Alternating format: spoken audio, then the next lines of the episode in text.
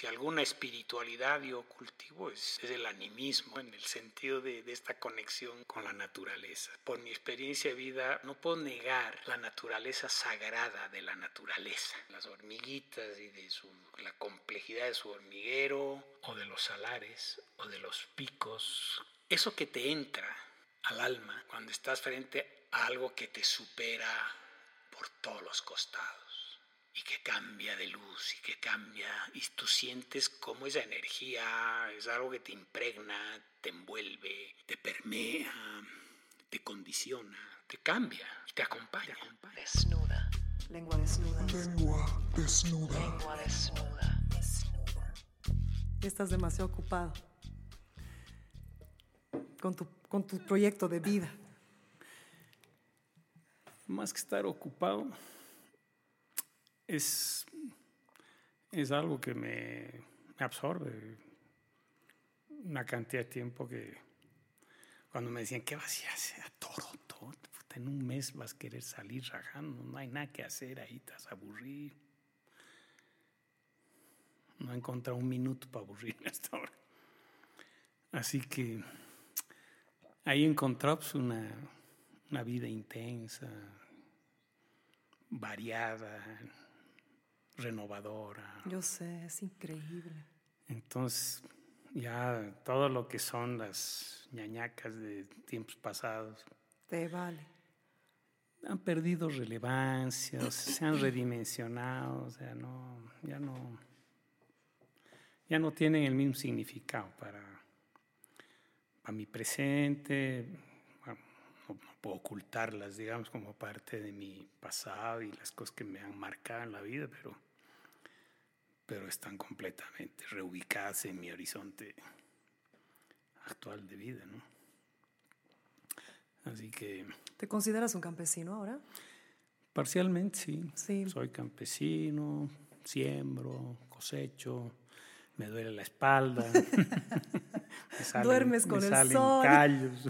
Levantas con el sol. Me levanto temprano para, porque, claro, es mucho mejor trabajar sin el solazo encima es una delicia. Y te acuestas temprano, tienes tiempo para, para, hacer todo, incluso para leer, para ver pelis en las noches. Bueno, tú no tienes tele, pero en YouTube. Sí, no, obviamente. Claro. Bueno, en los DVDs, en la compu. ¿Cómo una persona que trabaja al frente de la Plazuela Murillo en La Paz o sea, va de trabajar en, en, en la, con el gobierno y esta vida citadina y llega a Toro Toro. Bueno, en el camino había un montón de volteretas. Yo sé. Pero tú dijiste que tú habías soñado con Toro Toro muchos años antes. Claro. Conta eso. Contame eso. Salud, salud, cafecito. Te doy mi taza favorita que mi mamá me dio, mi elefantito. Los elefantes, está bien. Es que yo llegué a Toro Toro pues muy joven, no había cumplido yo los 20 años, pero ya lo tenía yo chequeado desde mis 12 o algo así, porque yo había leído un reportaje que publicó Presencia el 60 y algo cuando fue una primera misión científica, digamos, a Toro Toro, eh, y sacaron un reportaje enorme con fotos de las huellas y de la, un croquis hicieron de la caverna, eh, hablaban de los cañones, etc. Entonces, yo leí eso siendo un chango y dije, puta, en la primera ocasión que tenga, de ahí soy. ¿De verdad? Así, o y, sea, me, dijiste, y, y además me guardé el, el, reportaje ese, dije... O sea, en la primera ocasión que tenga yo voy a ir a vivir ahí. No, no, no ir a vivir, pero tengo que ir a ver claro. de qué se trata. O sea, me, me, me, me, decía muchas cosas, todas las cosas que hablaba y estaba todo junto. Habían cañones, cavernas, huellas, pinturas rupestres, había de todo. Para los que no saben y no son de Bolivia, rapidito, Toro Toro es especial porque, particularmente, ¿qué huellas estás hablando? Toro Toro es el mayor yacimiento paleontológico del mundo. Es decir, es el lugar donde existen más huellas de dinosaurios de las que se han encontrado hasta el día de hoy. Ya, perfecto. Entonces, y, y entonces por eso cuando se descubrió y todo esto, esto fue... Entonces, pero en este reportaje lo de las huellas, claro, había algunas huellas que se notan mucho, porque huellas hay en He visto, todo sido impresionante. el... ¿Tú, tú, tú, tú, tu Ecolodge tiene hemos- huellas? Claro, o sea, ¿Cuántas tienes de los... eh, de, de los... de todo tengo. Ya, ya. Porque Tengo yo vi de terópodos, de saurópodos, de todo, o sea, están todas mezcladas. ¿no? Pero, mm, en fin, era, era el conjunto lo que me, me la llamaba la atención. atención y tenía esa cosa de que cuando pueda voy a ir a ver de qué se trata y tal. Y, y claro, pasaron, no sé, casi 10 años o algo así. Y estaba yo ya en la universidad y ¿Aquí? ¿En Cocha o en La Paz? en Sucre. En Sucre. Yo estudié en Sucre, ¿Qué estudiaste otra vez? soy ingeniero químico. Ya. o era algún día. Y bueno, en esa época era la época de la dictadura, Mesa. no, Banzer. Ah, de. Banzer, perdón. Y el 76 hubo la huelga minera más larga de la historia del país. Y obviamente, pues eh, entramos en huelga de solidaridad con los mineros en la universidad y bueno, muchos ¿Cuán, cuán, larga fue la huelga? duró más de un mes. Y claro, nos amenazaban con cerrarnos y el esto, y eh, al final de cuentas, bueno, aguantamos y, y nos cerraron la universidad. Y al acto seguido, pues empezaron a corretear a los que eran los presuntos cabecillas del movimiento. ¿Eras?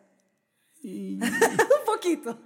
es que era un movimiento que no tenía cabezas visibles. Claro. Éramos un grupo de gente que, claro, estábamos, digamos, conscientes de lo que pasaba en el país. Claro. Lo sentíamos nosotros en la universidad, eran todo carencias a nuestro alrededor, era, un desastre. Era fatal. Era un desastre. una pregunta, disculpa mi ignorancia. Fue el 82 que los niños ya no les permitían, ¿no? Porque, pero en esa época de la huelga todavía los niños trabajaban en las minas. no, hasta fue- el día de hoy trabajan en las minas los niños. Pero, no, yo ahí... Pero el 82 fue la ley que salió, ¿verdad? ¿O estoy equivocada? Tendríamos que chequear. Bueno, ya, ya. Mira, no, aquí nada se rige por la ley y eso menos que nada. Yo sé, Así que sé. quédate tranquila con eso, ¿no? O intranquila, porque que Estoy trabajen los niños para poder comer no es algo que permita dormir menos tranquilamente mina. a nadie. Menos en una mina. Pues así fue y, y dije, bueno, ahora es cuando, toro, toro. O sea, Y o sea, ¿por qué entonces no podías saqué mi, mi el reportaje aquel que hablaba de todo, decía de las huellas, de las cavernas, toda esta historia. no decía dónde estaba Toro Toro. Y en ese entonces nadie sabía nada de Toro Toro. Así que me pasé unos días buscando dónde podía estar Toro Toro, hasta que encontré en un atlas de estos de colegio un mapa con Toro Toro. Dije, pues este será. Y lo más próximo que pasaba como alguna vía de comunicación era el, la vía férrea que iba de Cochabamba hasta Iquile, o sea, el, carril al valle. que Tenía una presunta estación en Ansaldo. Dije, ah, bueno, pues me puedo ir en eso y de ahí iré preguntando. Y me fui en el carril al valle hasta la presunta estación de Ansal, que no está en Ansal, está a 20 kilómetros de Ansal, ¿no? Y de ahí, bueno, me puse a caminar, llegué a Ansaldo efectivamente un par de horas más tarde y justo en un momento que apareció un camioncito de estos de la guerra del Chaco y ¿dónde está yendo maestrito? Aquí al río Caime, ¿se puede ir al río? Sí, sí, sí, bueno, llévenos, listo. Así que bajamos por el lecho del río, que no había camino realmente. Hicimos noche ahí en, en el río Caime, en un pueblito que se llama La Viña, que ahora ya está fuera del camino. Y al día siguiente caminé desde ahí, desde el crucé el río, no había puente, no había nada. Y llegué a Toro Toro. Do- ¿A qué parte? ¿A qué parte? Llegué a la punta del camino y esa era la otra cosa de la que el artículo no decía nada, porque hablaba de las maravillas individuales, pero digamos la belleza del paisaje, de conjunto, de- de- del sinclinal, de todo ese valle con estas montañas extrañas, el ar- artículo no, no, no decía nada. Este camino es el, el camino que sube, el que yo he tenido que subir, donde, está, tu, donde está tu ecológico. Cuando subes tu y, y terminas la subida y das la Sí. vuelta y se te Sí, abre se- todo, el Es valle, impresionante. Wow. entonces ahí eh, se te corta la respiración y ahí fue donde yo dije, algún día yo voy a venir a dejar mis huesos aquí porque es una maravilla. 76. 76. Entonces llegas, dices, dices, ¿qué es esta gloria? ¿Qué es esta cosa maravillosa? Claro. Voy a dejar mis huesos aquí un día. Y te cuento que cuando fue. yo he estado en tu eco, eco- cuando yo, yo he visto eso, una parte de mí ha dicho, nunca me, nunca me quiero ir de aquí, no quiero irme jamás de aquí. Sí. Es muy impresionante. Claro. Entonces así fue, mira, yo esa vez me quedé, no sé, unas tres semanas ahí hasta esperar que escampe un poco la correteadera De la huelga. de la huelga, que se pasen un poco las, las manías persecutorias del gobierno. Y desde entonces volví a Toro Toro varias veces, ¿no? con amigos, con familia, mis hijos, etcétera. Y siempre con esa idea, qué bonito sería, me encantaría, ¿no? la fantasía de, de algún día aterrizar ahí, quedarme, en fin. Pero era eso, era una cosa que viviendo en la vida urbana y más en una circunstancia en las que a mí la vida me llevó después ya por, por caminos de los que pues, tenía pocas opciones de zafar, ¿me entiendes? Porque ya te ves metido en la vorágine y la política y, y toda esta historia. Que es maravilloso. Claro, Yo porque sé que ha sido jodido, pero sabes que todo lo que tú me has contado y que vamos a hablar de eso hoy día ha sido, es como un, un viaje psicodélico por el planeta. O sea, es increíble lo que has vivido. Más bien que bien que lo has hecho. Yo sé que la política ha sido bien absorbente.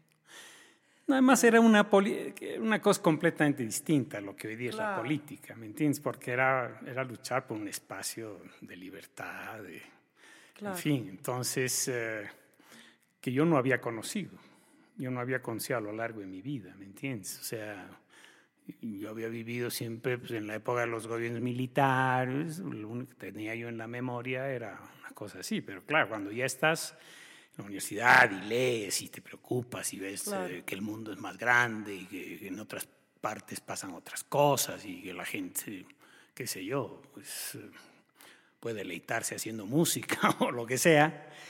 Entonces tú dices, bueno, ¿por qué no nosotros? nosotros, ¿no? ¿Y por qué no aquí? ¿Y por qué no estas cosas que son tan dolorosas, pues no le bajamos un poco al chocolate, ¿no?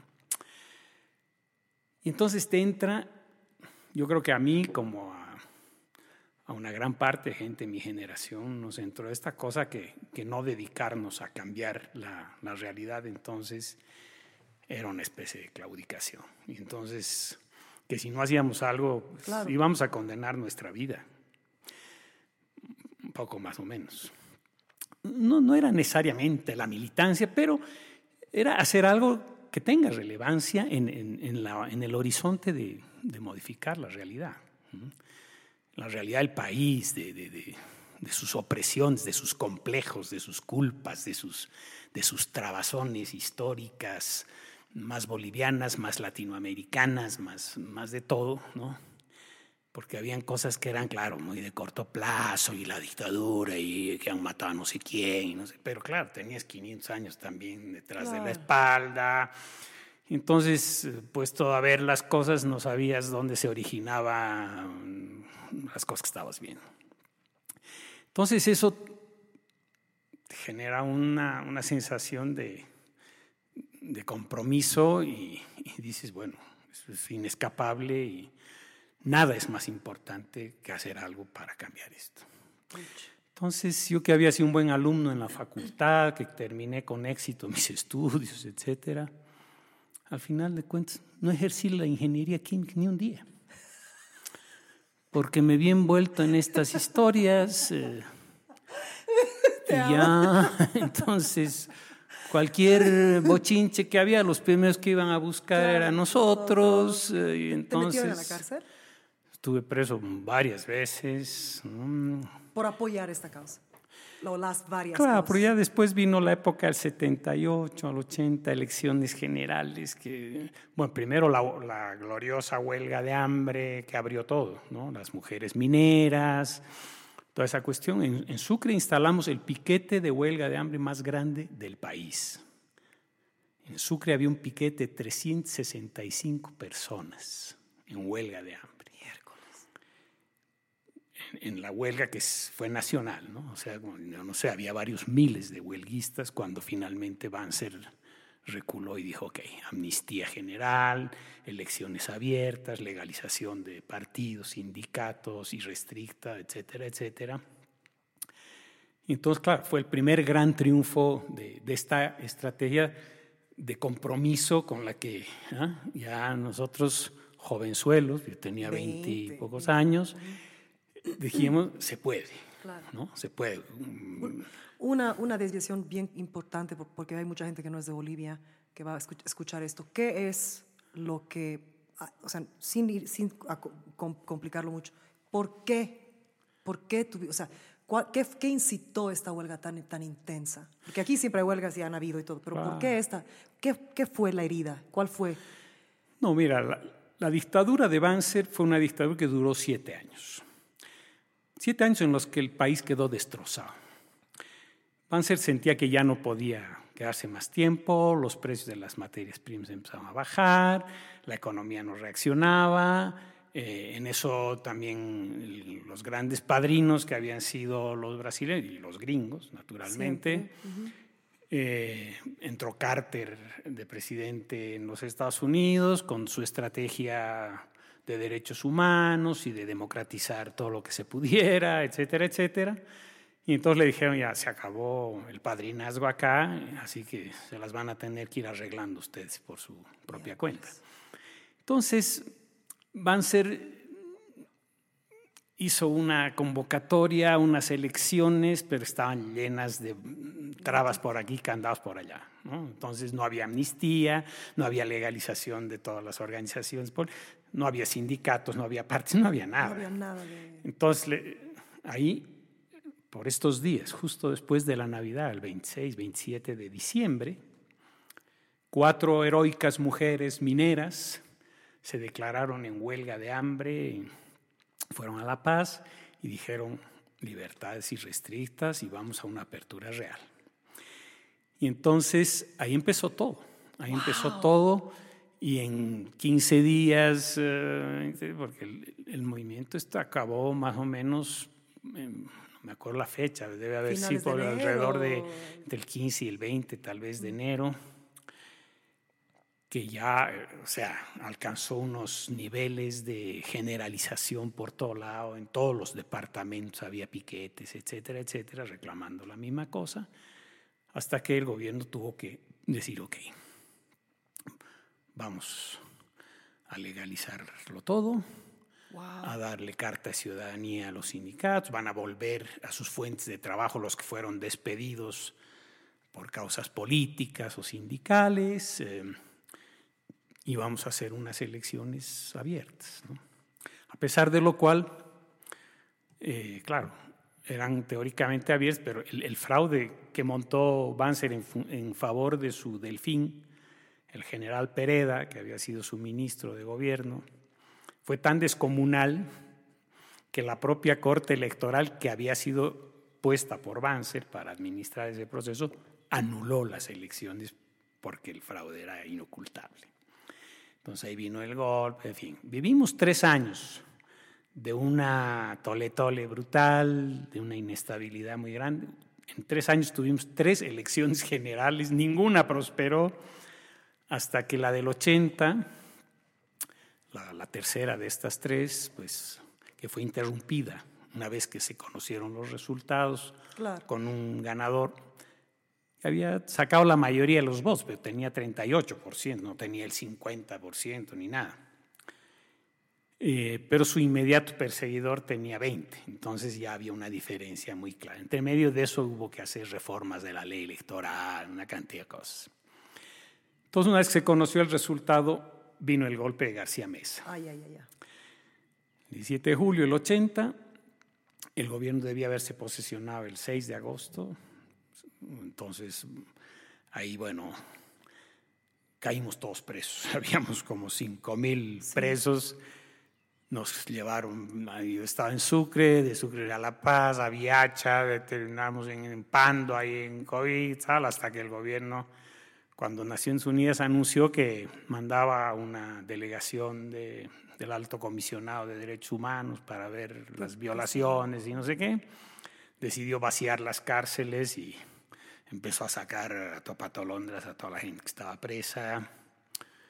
Y, bueno, a mí me tocó aterrizar en Noruega. eh, ¿Sabes qué? Ese, ese golpe ha traumado mucho. Mi abuelo me hablaba de niña de ese golpe.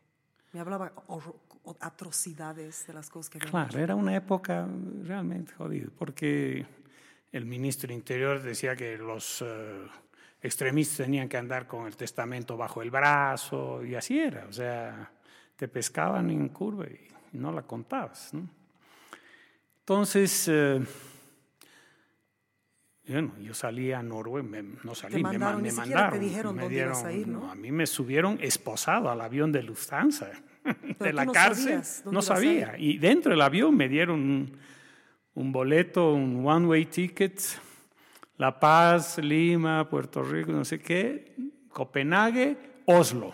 Oye, pero un ratito, a ver, ¿y por qué? A ver, obviamente tú estabas eras de la oposición, digamos, ¿pero qué pasó? ¿De cómo te agarraron? O sea, ¿estabas libre? No, bueno, yo para entonces era, era dirigente de la Universidad de Sucre. ¿no? Yo o sea, era, ya seguías en esa edad, eras todavía bien yo joven. acaba, acaba, acababa de terminar de cursar la carrera y era ejecutivo en la FUL, de, en la Federación Universitaria Local de, de la universidad. Ya, ya, ya. Y bueno, acababa ya nuestro mandato, teníamos que convocar a nuevas elecciones y tal, y ¡pum! vino el golpe.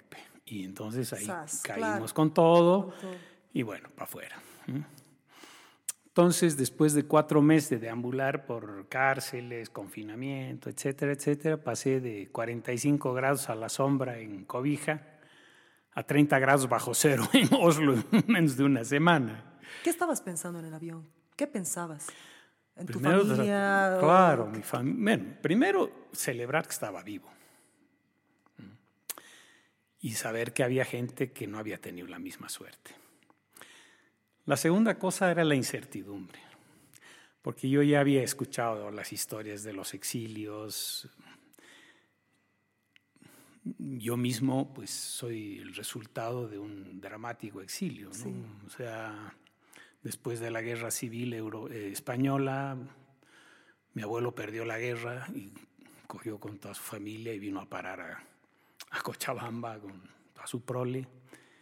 Y bueno, yo soy el resultado de esa cosa también. Entonces, eh, entonces pensaba en cuándo iba a poder volver a Bolivia, a mi familia, a mis padres, a mis amigos, en fin, a mis paisajes, a mis valles, a mis sauces, llorones. Y, y, y- y bueno, y tenía yo, 20 cumplí 24 años en, la cárcel, en Cobija. Y antes de que pudiera seguir pensando, ocurrió un hecho que fue eh, lo que en mi caso particular decidió un poco la historia futura. O sea, yo salí en, en noviembre del 80 y en enero del 81 la dictadura asesinó a toda la dirección de mi partido. A los mártires del 15 de enero de la calle Harrington, mataron a ocho compañeros ahí. Y entonces... Fusilados. No, los agarraron a una reunión y los mataron como a perros, o sea, fue un desastre. ¿no? Fue uno de los crímenes más, más atroces que cometió la dictadura de García Mesa. Junto con otros, naturalmente, mataron a Marcelo Quiroga, mataron a, otras, a otros líderes sociales, en fin. Pero esto fue brutal porque fue masivo, fue, fue toda la dirección del, clandestina de- del entonces MIR, Mir, ¿puedes decir lo que el es? movimiento de la izquierda revolucionaria, ¿no? que fue un partido que nació en la resistencia a la dictadura de Banzer a principios de los en el 71. Tuvo una, una gesta bastante notable, era un partido de gente joven, era un partido que trataba de reinventar una izquierda desde, las raíces nacionales, sino de estas izquierdas consulares, pro-chinas, pro-moscovitas, pro-cubanas, pro no sé qué. Entonces fue, fue una cosa interesante. Em, y así nos fue.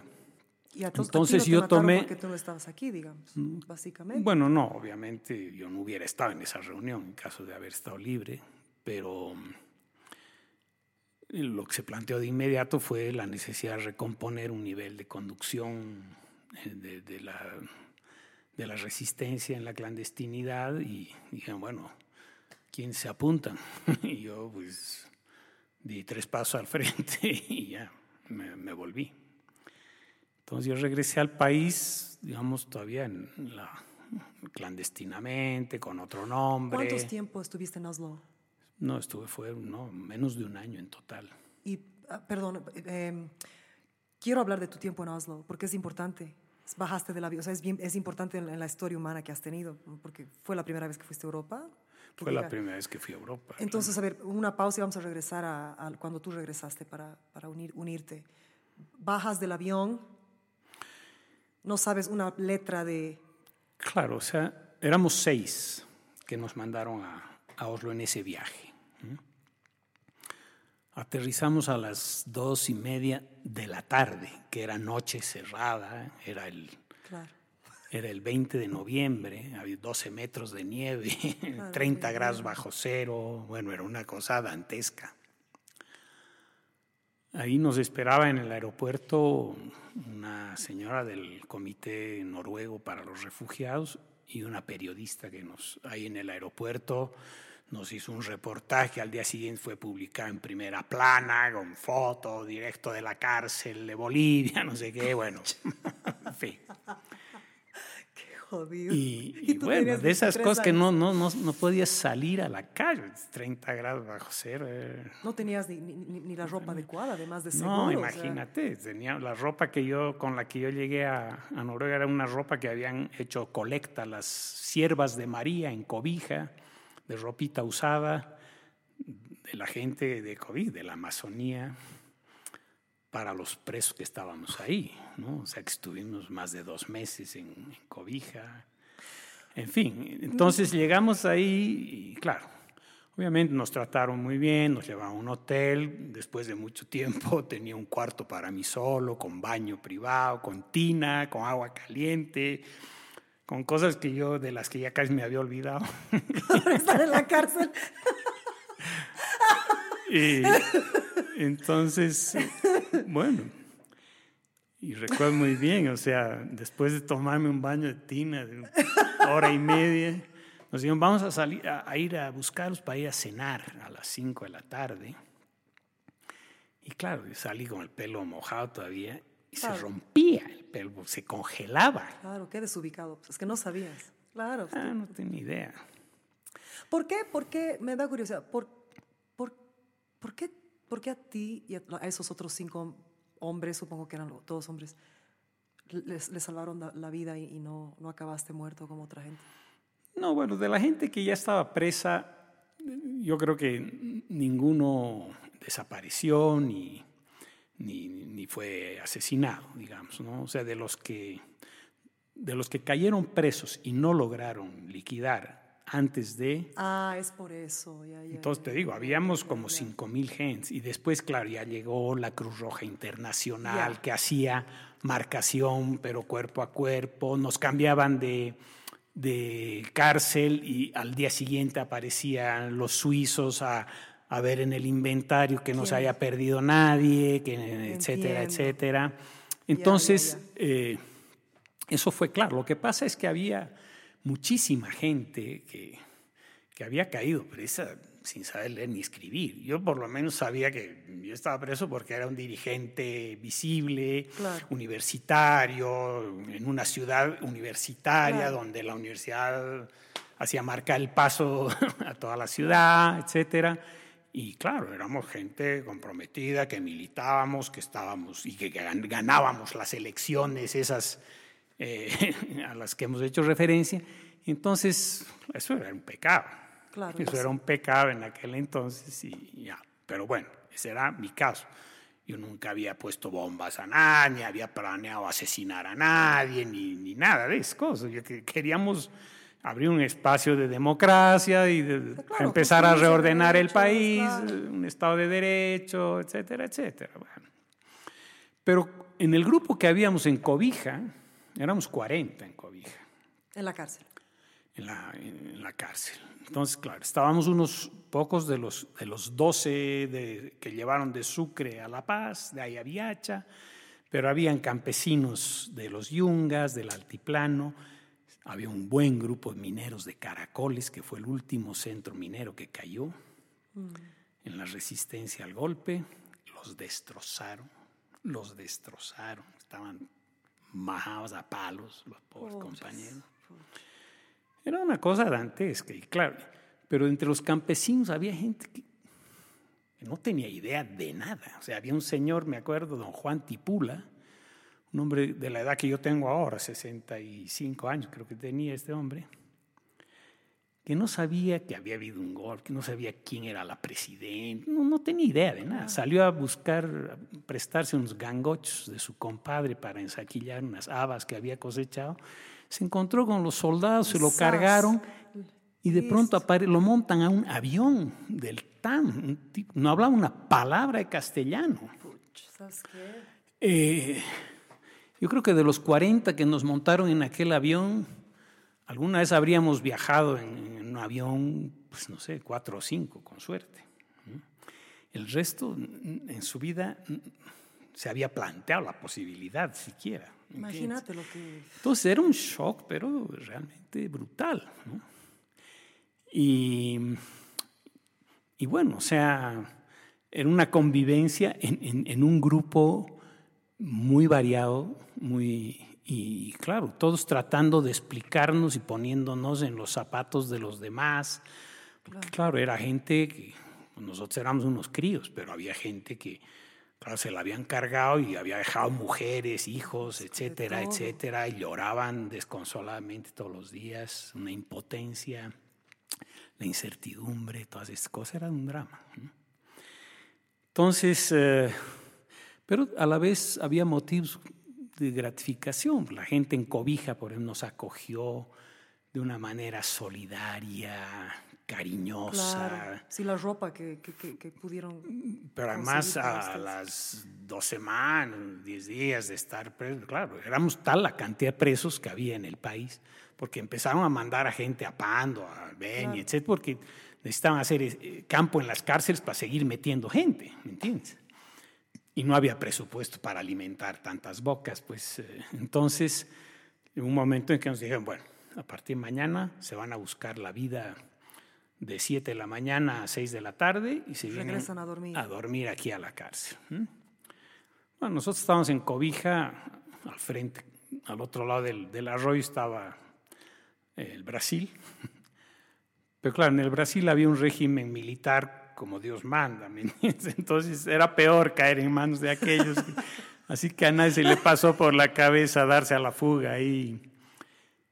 Entonces tuvimos que salir a buscarnos trabajo. en- Cobija. En Cobija. Los presos. los presos, Qué claro, en, en una población que para entonces tendría más o menos 5 mil personas, de pronto aparecían 40 tips buscando trabajo, el índice de desocupación abierta creció en 400% de inmediato. Y la gente inventó cualquier pretexto para acogernos, para darnos un plato de comida al día, etcétera, etcétera. hermoso. Fue una cosa gloriosa. Realmente la gente fue... Y era puro, digamos, solidaridad humana, o sea, no era una cosa política, ni claro. todo, nada de eso, ¿me entiendes? Entonces, eh, una de cal y una de arena, ¿no? Porque ahí, además, claro, fue, fue una cosa que, que reestructuró la vida de, de la ciudad de Cobija, la presencia de los presos ahí, desde el momento que llegamos, porque en el grupo nuestro había un compañero paralítico, silla de ruedas ¿Estás jodiendo? compañero mío, de, era dirigente conmigo en la universidad en Sucre. Desde Sucre nos habían cargado juntos, etcétera.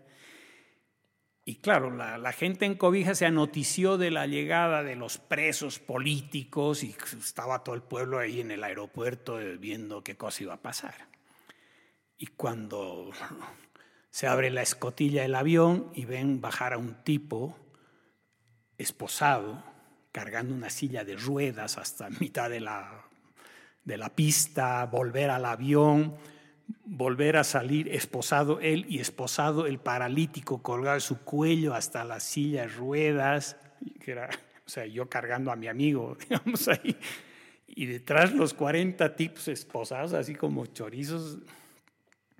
Entonces la gente bramó, dijo, esto es una barbaridad, o sea, y a partir de ese momento se estableció una conexión humana. Fuertísima que la gente por detrás de la pared de la cárcel nos pasaba canastas de pan, gelatina, eh, no sé qué cosas, ¿me entiendes? O sea, era increíble.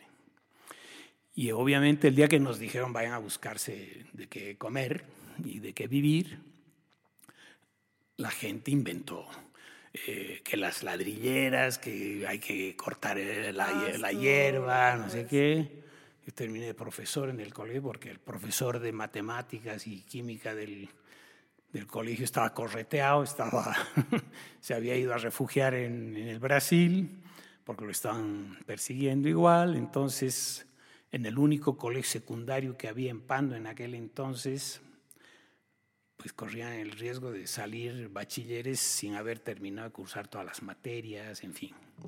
Entonces yo que era recién egresado de ingeniería, que tenía práctica y experiencia docente, porque había sido ayudante cátedra y tal, me puse a dar clase ahí para gran solaz de la directora, doña Leni de Miauchi, una bellísima persona, hasta que una semana más tarde llego a 7 de la mañana al colegio y me esperaba llorando en la puerta del colegio, rodeada de los alumnos, con un radiograma diciendo que los presos políticos no podían figurar en las planillas del Ministerio de Educación.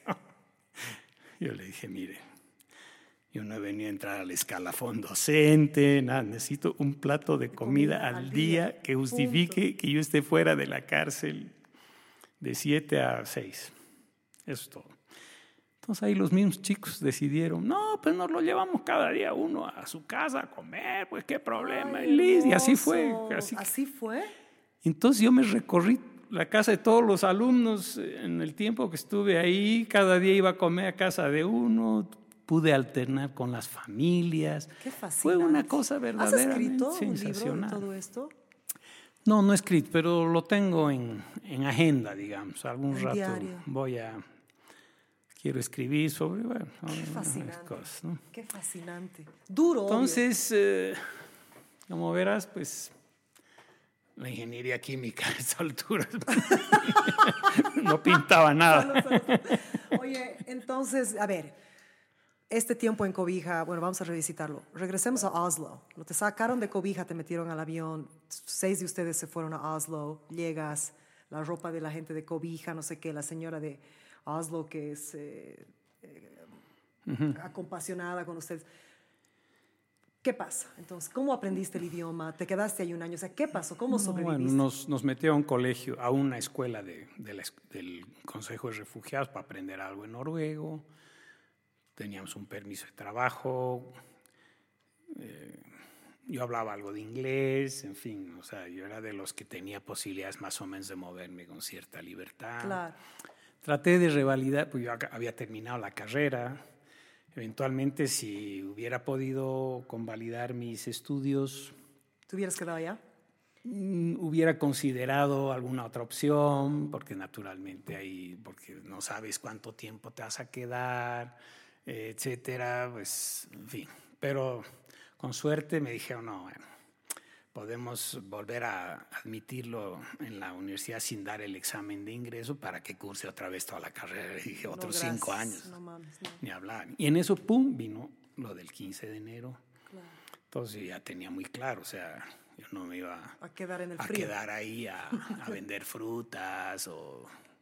En fin, el trabajo no, no denigra, pero Querías otras cosas, yo obvio. quería hacer algo que tuviera relevancia, digamos, y que tuviera conexión con, el, con la razón por la que yo estaba ahí. Entonces, bueno, con todo tardé unos meses en, estar listo para devolverme. Y, me ¿Llamaste a tus padres cuando llegaste? O sea, ¿pudiste mandarse una carta, un teléfono? Bueno, cuando yo llegué a, a Oslo, mi madre estaba en España. Oh. Porque mi abuela estaba por morir y la mandaron a llamar sus hermanos, mira, aunque se avente por una semana que te vea la mamá, que quiere hacer una confesión y con ninguno de nosotros quiere soltar la pepa. Bueno, todo un drama porque mi, pobre madre, yo estaba preso, mis hermanos estaban correteados. Qué horrible. Y ahí mi padre le dijo, ¿sabes qué? Tú aquí o allá, el gordo va a seguir preso, los otros chicos van a seguir correteados. ¿El gordo? Yo, soy, yo soy el gordo Alem para todos los efectos. ¿De verdad? ¿De qué, qué lindo nombre, pero... qué lindo apodo. Entonces, eh, bueno, de tal suerte que mi madre se fue a... A España. En el supuesto de que iba a ir a acompañar la muerte de su madre. Y yo sabía que mi madre estaba allá y porque desde Cobija había una señora que nos hacía la gauchada de poder hacer llamadas telefónicas desde su casa, etcétera. Entonces, una vez por semana, más o menos, yo me reportaba para eran unas llamadas, estamos muy bien, todos tranquilos, chao, chao, ¿no? Entonces ahí me, enteré yo del, rollo de la abuela y toda esta cosa, de modo que cuando yo llegué a Oslo, lo primero que dije al llegar al hotel fue, mire, yo necesito hacer una llamada a España. Ahí está el teléfono. Ups. Baño caliente y llamadas. la llamada antes del baño caliente. Porque además, claro, o sea, ya reportándome, ya por lo menos iba a tener la, la, tranquilidad de que mi familia estaba informada, porque mi familia, bueno, no sabían qué iba a pasar con nosotros ni nada. Y llamé porque yo me, me, acordaba, desde niños, una de las pruebas de memoria que hacíamos entre los hermanos era el teléfono de la abuela en Madrid, cuando en Cochabamba los teléfonos tenían cuatro dígitos, el de mi abuela tenía siete, y era una proeza acordarse de un número de siete dígitos. Así que marqué ahí, 2, 3, 3, 5, 7, 9, 6, mi madre al otro lado del teléfono, casi se muere. Y pude ir a verla, porque nos dieron platita para comprarnos ropa de abrigo y todas esas cosas. Y dije, bueno, o sea, dije, yo necesito ir a España por unos días, ver a mi madre y me regreso. Si se puede, entonces, bueno, me dieron un, documento que les dan a los apátridas, porque no era todavía el documento de refugiado. Pues yo llegué sin papeles, tenía un salvoconducto de expulsión de, de Bolivia y era todo lo que tenía. Entonces eh, logré amarrar las cosas y con la plata de la ropita me fui a, a España, estuve con mi madre, vi a la abuela, los primos, los tíos, un poco la recordar la historia familiar de los exilios y estas cosas, pero en clave del presente, digamos, ¿no? Ahí tienes agua, por si acaso. Y nada, estuve unos días ahí y me volví a Oslo. Así que eh, estaba en eso y bueno, 15 de enero vino este drama. Tal, Qué jodido me preparé y, entonces yo reingresé al país el 19 de octubre del 81. Por el lago era el señor Vicente Morales Lanza, con carne falso. Con, ¿Vicente qué? Vicente Morales Lanza eras. Morales ¿Quién te dio ese nombre? ¿Tú te inventaste? Yo me hice el carnet. Vicente Morales Lanza. ¿Y por qué Morales Lanza? Porque eh, eran apellidos medio cochabambinos, yo no tenía pinta de, de, orureño ni de potosí, entonces dije, bueno, algo que más o menos le pegue para no levantar sospechas. Qué loco. Así que... ¿Viniste con pelo diferente, pelucas, sí? Me, bueno, me corté el pelo, me saqué la barba, en fin, en ese entonces usaba barba, tal. Y claro, recobré lo que era la pinta que tenía yo cuando tenía 15 años, digamos. Y entonces gente que me reconoció, de gente que yo había conocido cuando tenía 15 años, gordito hermano, O sea, ¿regresaste a Cochabamba o a Sucre? No, a La Paz. A la, ah. ¿Por qué decidiste La Paz? No, La Paz estaba todo, pues estaba la dirección clandestina, estaba ahí Entiendo, o toda sea, fue, cosa. fue directa, o sea, tú viniste para reanudar eso. Sí, o sea, yo me vine a hacer cargo de la coordinación entre el núcleo de, de la Dirección Nacional Clandestina con todos los las regionales del interior, donde pasaba el día haciendo mensajes cifrados, las claves, yendo a despachar unos paquetes exóticos ahí con eh, no sé qué, eh, los esténciles para que se reimprima el Bolivia Libre. ¿Y esto lo pensaste en Oslo o tuviste conex- contacto con los... O sea, con- No, con- yo estaba, yo estaba en contacto con la gente de mi siempre? partido. Sí, y sí, regresaste con ese fin. claro. Yo volví para eso. Y más, más con fuego, más fuego y más ganas y más Claro, sí.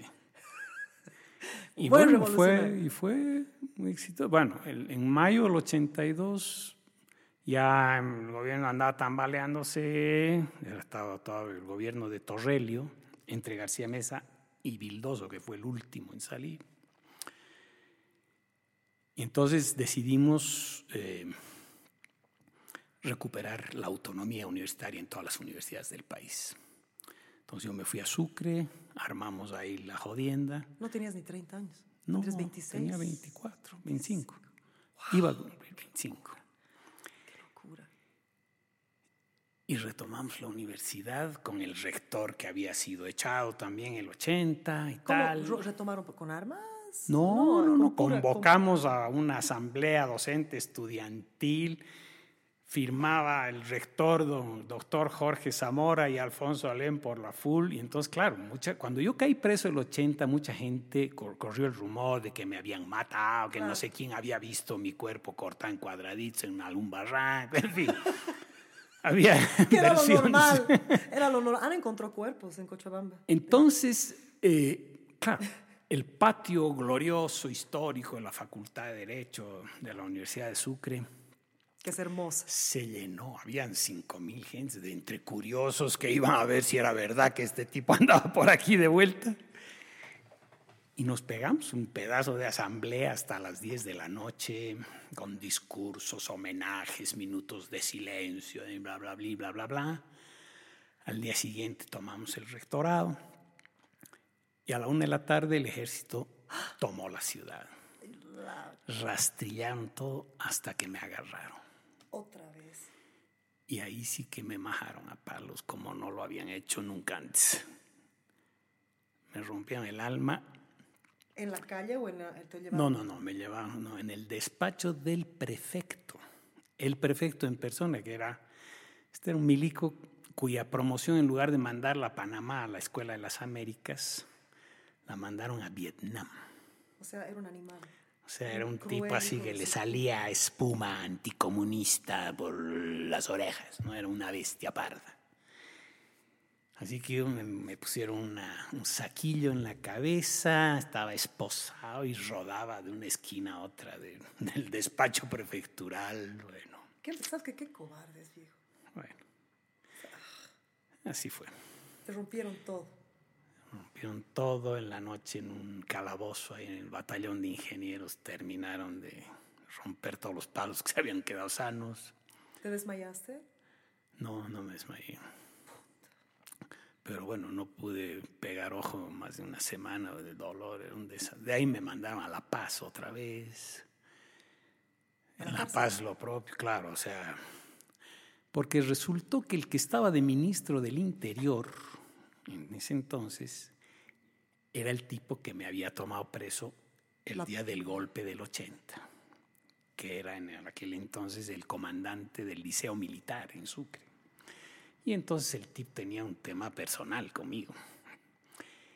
Y cuando de hecho ya los rectores, porque nos tomamos todas las universidades, en una semana, Claro. salvo la de Santa Cruz, todas las demás universidades, las autoridades depuestas del 80 habían tomado las, eh, las universidades y bueno, había piquetes de huelga en todas partes, reclamando la autonomía, la libertad de los presos, etcétera.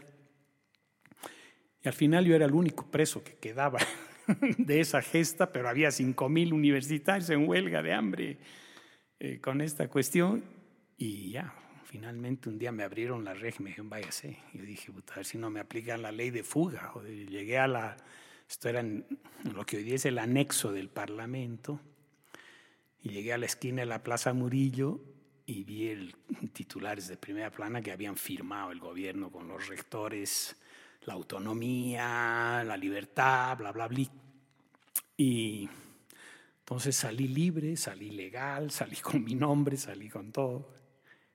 Pero era una sola bolsa de huesos ahí, un morete ambulante. Puta, más bien te han matado. Claro.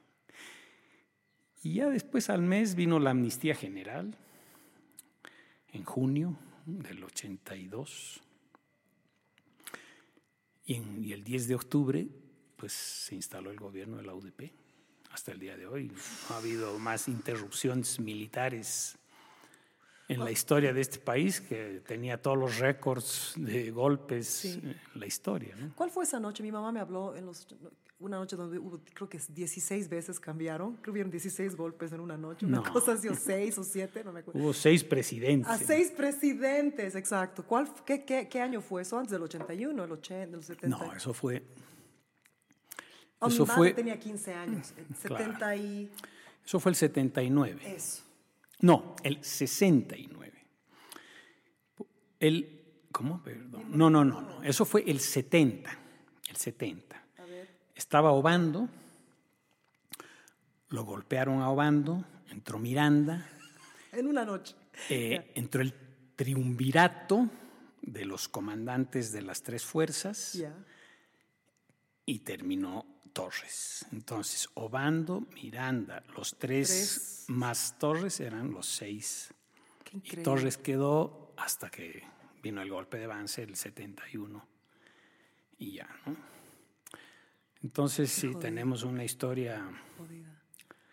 sí, octubre del 70 fue aquello, de los seis Mi mamá me hablaba de cuando era niña, que dijo una noche, había un presidente, otro presidente, o sea, ella me contó, ¿no? Ah, la impresión. cada que- media hora había uno. Qué jodido.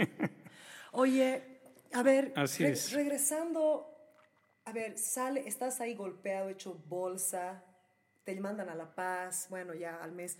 ¿Qué sentiste al salir y viste esta, esta, esta cuestión que leí? O sea, ¿qué sentiste como que ha valido la pena? Claro, dije, la hicimos. Fue más o menos la misma sensación de dos años antes, no, cuatro años antes, el 70 es cuando la victoria de la huelga de hambre, que abrió el proceso de las mujeres mineras, toda esa cosa, ¿me entiendes? O sea, con un poco de lucha o con mucha lucha y aguantando y poniendo a veces la carne de uno al asador, pues lograbas dar un pasito y otro pasito y otro pasito. Y entonces valió la pena, obviamente. Yo estaba hecho pelota, pero bueno, era uno y, Claro, y el proceso avanzaba, ¿me entiendes? Y ya era claro que el gobierno estaba claramente ya reculando, ¿no? O sea, ya ya no tenían por dónde. La economía estaba hecha pelota, ya no sabían qué hacer.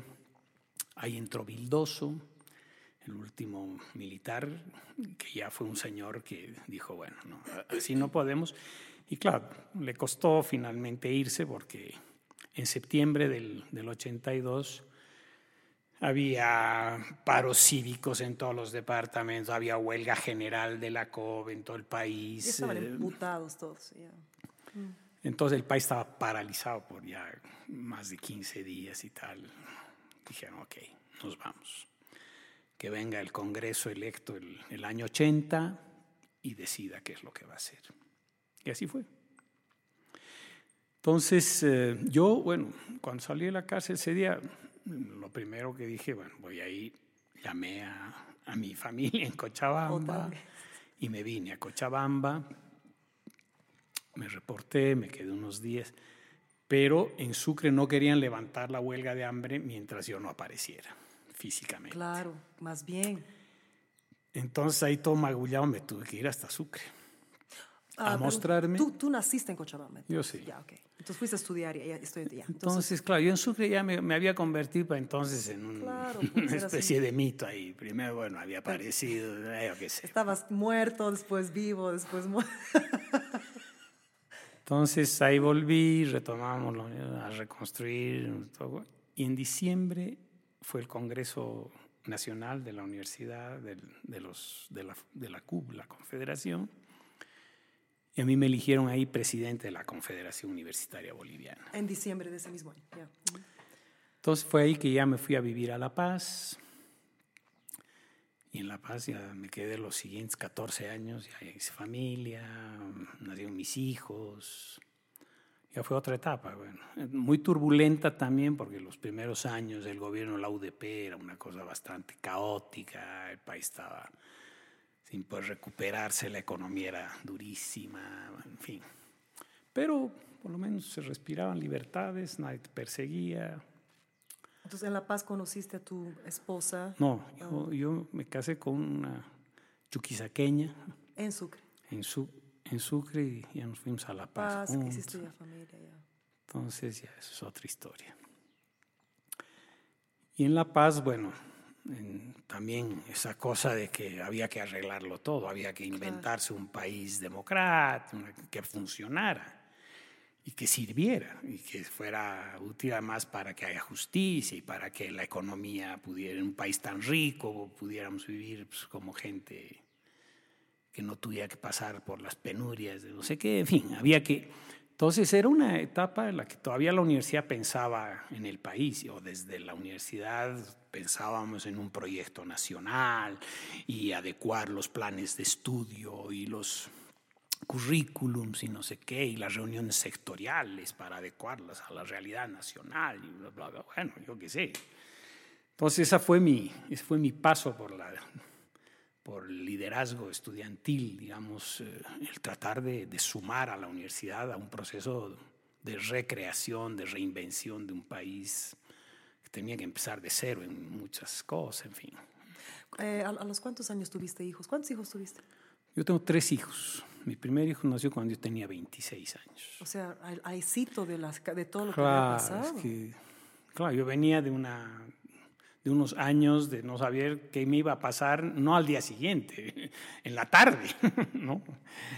Entonces, cuando ya vino el bajón de, de tranquilidad y tal, yo dije, no, yo quiero parar esta cosa y estabilizarme. Y, ¿Tener hijos te influyó un cambio en tu actitud revolucionaria? O sea, ¿te dio un poquito más de miedo, menos miedo, de que te metan a la cárcel, no te metan? Mira, por suerte mis hijos nacieron cuando ya Todo teníamos esa así llamada democracia. O sea, ya no tenía que andar ocultándome o viendo dónde iba a pasar la noche. ¿Pero en qué influyó? ¿En, tus Influyó- ideales, en tu fuerza de trabajo? Pero influyó por la positiva, porque ya mi responsabilidad no era solamente conmigo y en abstracto con el país, era qué país les iba a dejar a estos hijos míos, ¿me entiendes? O sea, Claro. tenía que hacerlo bien. Entonces fue un aliciente más bien para meterle con más ganas y dedicar y hacerlo con seriedad, con la seriedad a mi alcance, que no era mucha, pero bueno, así fue. Y, y para mí fue una la mejor experiencia de mi vida, tener hijos. Yo había deseado tener familia numerosa desde que tenía uso de razón. Y a pesar de que solo tuve tres hijos, pues ¿Solo? Los disfruté muchísimo y fui un padrazo. Espero que ellos piensen lo mismo. ¿Querías tener más guaguas? ¿Mm? ¿Querías tener más de Pues me hubiera gustado tener más guaguas, pero ahí ya la historia definió otros rumbos también. Tu tiempo en La Paz, entonces, estos 14 años, eh, ¿fuiste feliz? Aparte de- obviamente la parte de las guaguas, ¿no? Sí, fuiste feliz haciendo familia, pero ¿fuiste feliz en lo otro? ¿Sientes que Uf, tuve muchos motivos de frustración, porque el país la verdad es que no había más que descomponerse y descomponerse a peor y tal, ¿no? Y lo que pensábamos que iba a ser una etapa ya más de construcción y haber tocado piso y de ahí para arriba, pues parecía que nunca terminábamos de tocar fondo, ¿me entiendes? ¿No? Y entonces, y en eso se descompuso todo, porque mi partido, que era parte de la UDP, se hizo pedazos, eh, una parte siguiendo el guion de todos, pues se corrompió y te- tuvimos que en algún momento tomar la decisión de ¿qué hacemos? Nos vamos a nuestra casa, empezamos de cero otro proyecto, nos metemos en otro, decidimos empezar otro proyecto de cero. Fundamos el Movimiento Bolivia Libre. Ah, ya. Y, bueno, o sea, yo fui el, el actor circunstancial de la ruptura del MIR, cuando el, el entonces vicepresidente, don Jaime Paz Zamora, perdió los estribos y me tiró la silla por la cabeza en una reunión de me la acuerdo dirección. que contaste. A ver, contame, contame, contame. Por favor, conta otra vez eso, No, me encanta. Bueno, no, pero no. O sea, ya son, son cosas episodios. O sea, yo- a mí no me gusta contar esto porque, o sea, porque yo no me quiero dar un... Sí, yo fui el, el que le dijo que estaba muy mal, que, que se hiciera loco, digamos, con las cosas que le estábamos Hablando. eh, diciendo que había que explicarnos, pero, pero no era yo solo, o sea, era un proceso y era la organización, en fin. ¿no? Entonces, después de que el tipo ya se endiosó, porque tenía un aire así mesiánico, de que Diosito lo había salvado de su accidente en el avión, para que él salvara al país, en fin, y entonces ya todo lo quedaba chico, el partido, los amigos, en fin, toda la gente que, que se había fajado para que haya proceso, ¿me entiendes? Que habíamos estado presos, que habíamos sido torturados, que habíamos estado correteados, que el exilio, ya no, no, nada de eso valía, era él y, y no tenía que darle cuentas a nadie de nada. Entonces, después de muchos meses de andar bregando para que restableciéramos un nivel colectivo de, de reflexión, de conducción, y de, porque además el país iba dando tumbos y el gobierno peor. Entonces logramos que se convocara una reunión de la dirección y en esa reunión nos empezó a reñir como si fuéramos chicos pequeños. ¿no? Yo le dije, no, párale, ¿no? o sea, no es así. Y entonces ahí pues no aguantó tanta insolencia Y te tiro una silla. y me tiró su silla. En fin. ¿Y tú qué hiciste? ¿Te moviste? No, bueno, no, no me llegó la silla. Mal, mal puntería encima. Tontería, eh, ofuscación y tal. Pero ahí se acabó Ay, todo. Y fue una tristeza porque fue un, un proyecto en el que todos habíamos puesto pues, todos los huevos en esa canasta. Como generación, te digo. Yo o sea, sé. éramos un partido que venía así con, con la pujanza de, de haber estado en la resistencia, de que teníamos más derecho que nadie a, a ser los protagonistas de esta nueva construcción, etcétera. Y que puta, hasta entonces eh, cualquiera hubiera dado un brazo por cualquiera de los compañeros, había un- una hermandad así muy sólida y tal.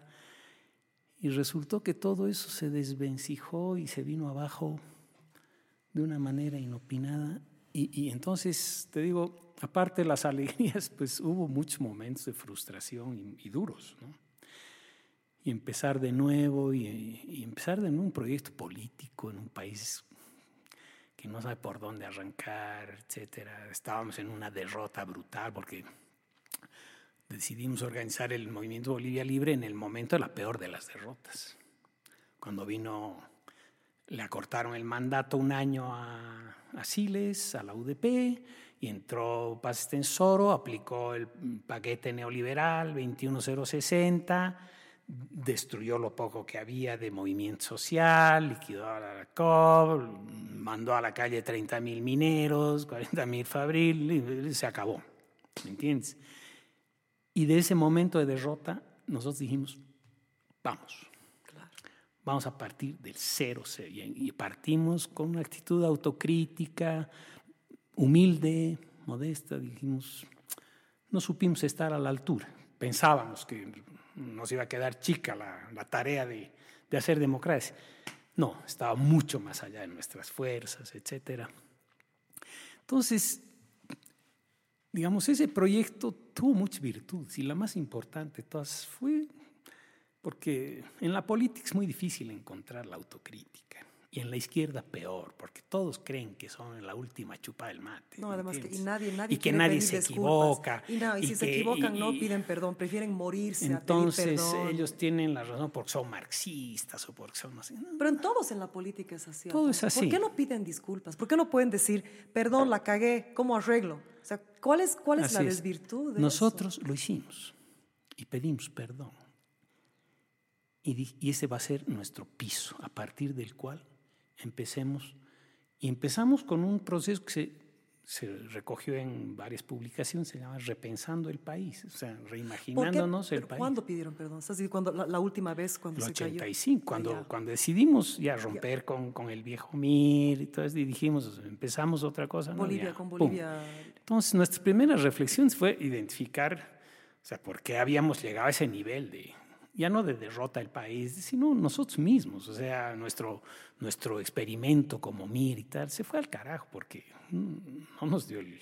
¿Quién escribió Repensando el País? O sea, fueron ustedes en un grupo sí, sí. y publicaron en una revista, hay un una libro, Hay un libro que se llama Repensando el País. ¿Cuántos son los autores? ¿Vos?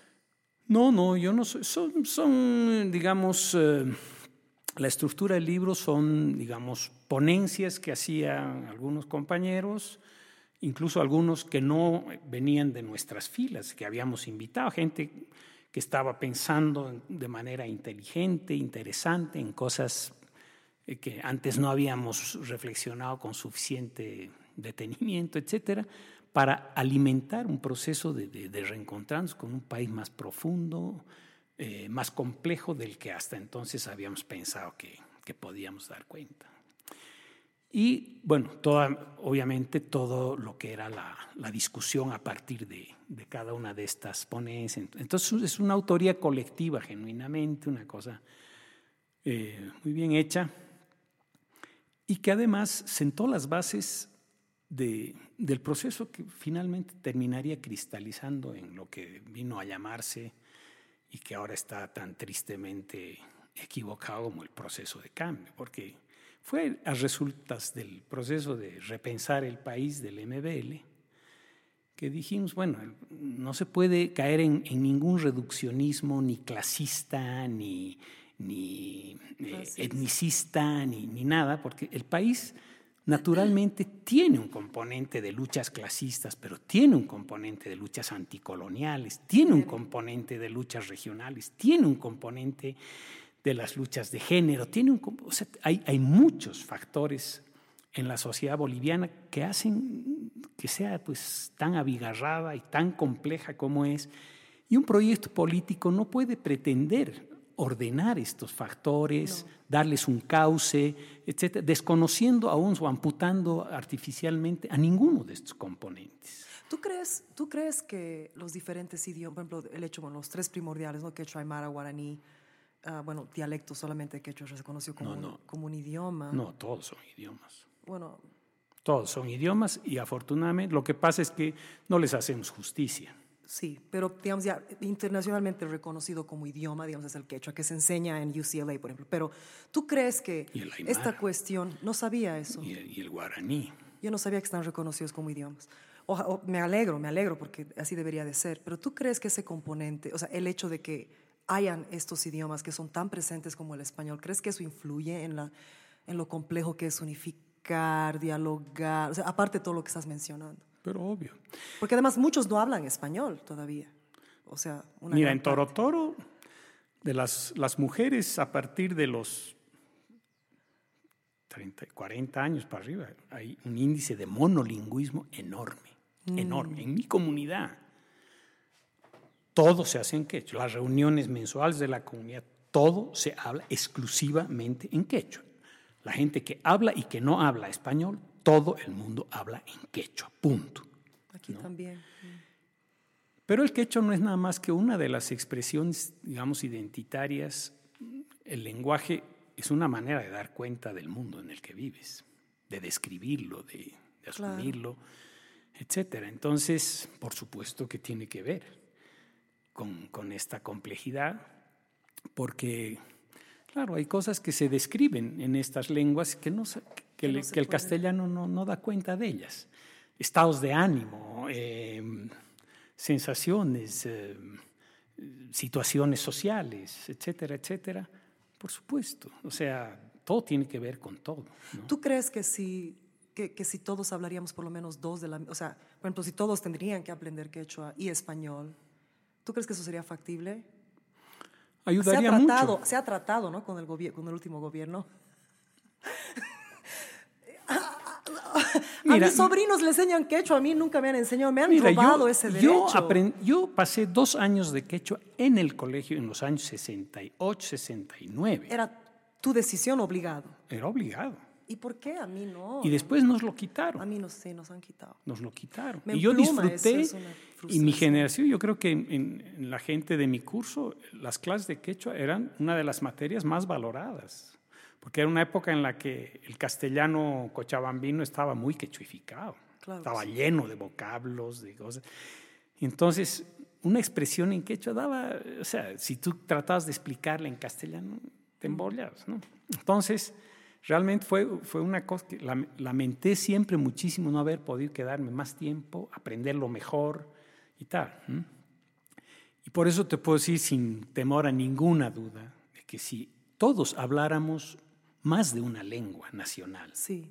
Sería, ayudaría muchísimo. sería una cosa increíble. Ayudaría muchísimo porque también ayudaría a romper el- la Claro, jerarquía, la porque las, las culturas son poderes, eh, Giancarla.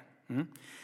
Y, y hasta ahora el castellano ha sido sinónimo de supremacía Yo sé. en nuestra sociedad y el que no hablaba castellano pues, No era de tenía segunda. valor, no tenía valor. mm. Y digamos, claro, se han hecho esfuerzos y naturalmente sería una imbecilidad tratar de negar lo que se ha tratado de avanzar, bien o mal.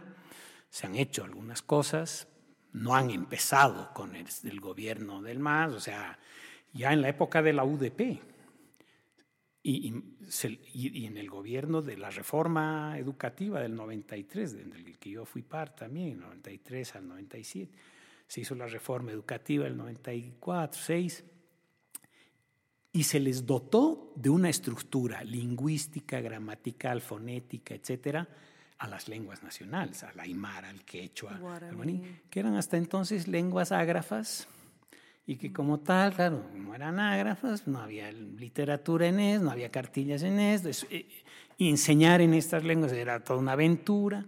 Los que algo sabían de esto, nadie estaba de acuerdo con la teoría del otro, así que en una encerrona les dijeron, miren, hasta que no se pongan de acuerdo, no salen de aquí. Y en una semana salimos con una estructura como para poder empezar a editar cartillas y tal, bla, bla, bla, bla, bla, bla. Eso fue la base, ¿no? O sea que nada se inventó con, con el proceso de cambio. Todo esto ya venía, tenía, porque además es una cosa obvia, o sea, el país viene sintiendo esta necesidad desde hace siglos. Yo sé, yo sé. yo sé. Entonces, eh, todos tienen un poco de mérito, algunos han avanzado más que otros y nadie puede negar los esfuerzos que para bien o para mal se hayan hecho en esto. ¿no? Entonces, lo penoso es que no avanzamos todo lo que necesitaríamos avanzar. ¿no? Y no terminamos de dignificar no solo las lenguas, las culturas como tal, en- porque la cultura es una manera de, de, de vivir la realidad, de describirla, de sentirla y, y de incidir en ella, de hacer economía, de hacer relaciones sociales, de organizarse socialmente, de, y tiene que ver naturalmente con el poder. O sea, las culturas son poderes.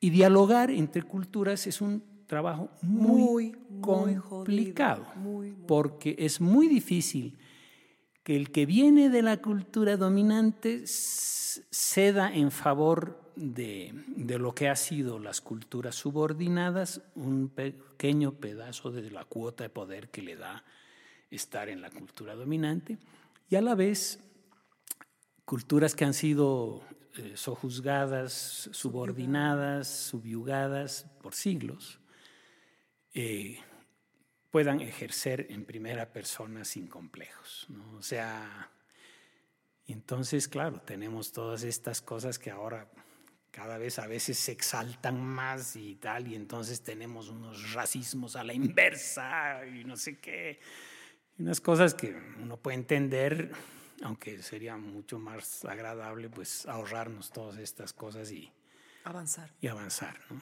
Avanzar. Una pregunta. eh, ¿Hay un líder que tú podrías crear en tu mente que, que tendría la, todo lo que se necesita para liderar este país correctamente? ¿Te lo puedes imaginar? ¿Lo puedes describir? Obviamente alguien que por lo menos hable quechua y español, por lo menos. Aymara. Aymara y español, o, guaraní español, o... Mira, yo no conozco a ninguno. No, no, no, pero estamos hablando de algo ficticio, un, un- Pero- personaje que tú puedas crear con lo- todo lo que tú sabes. Es más, no quisiera que haya una persona que lo haga.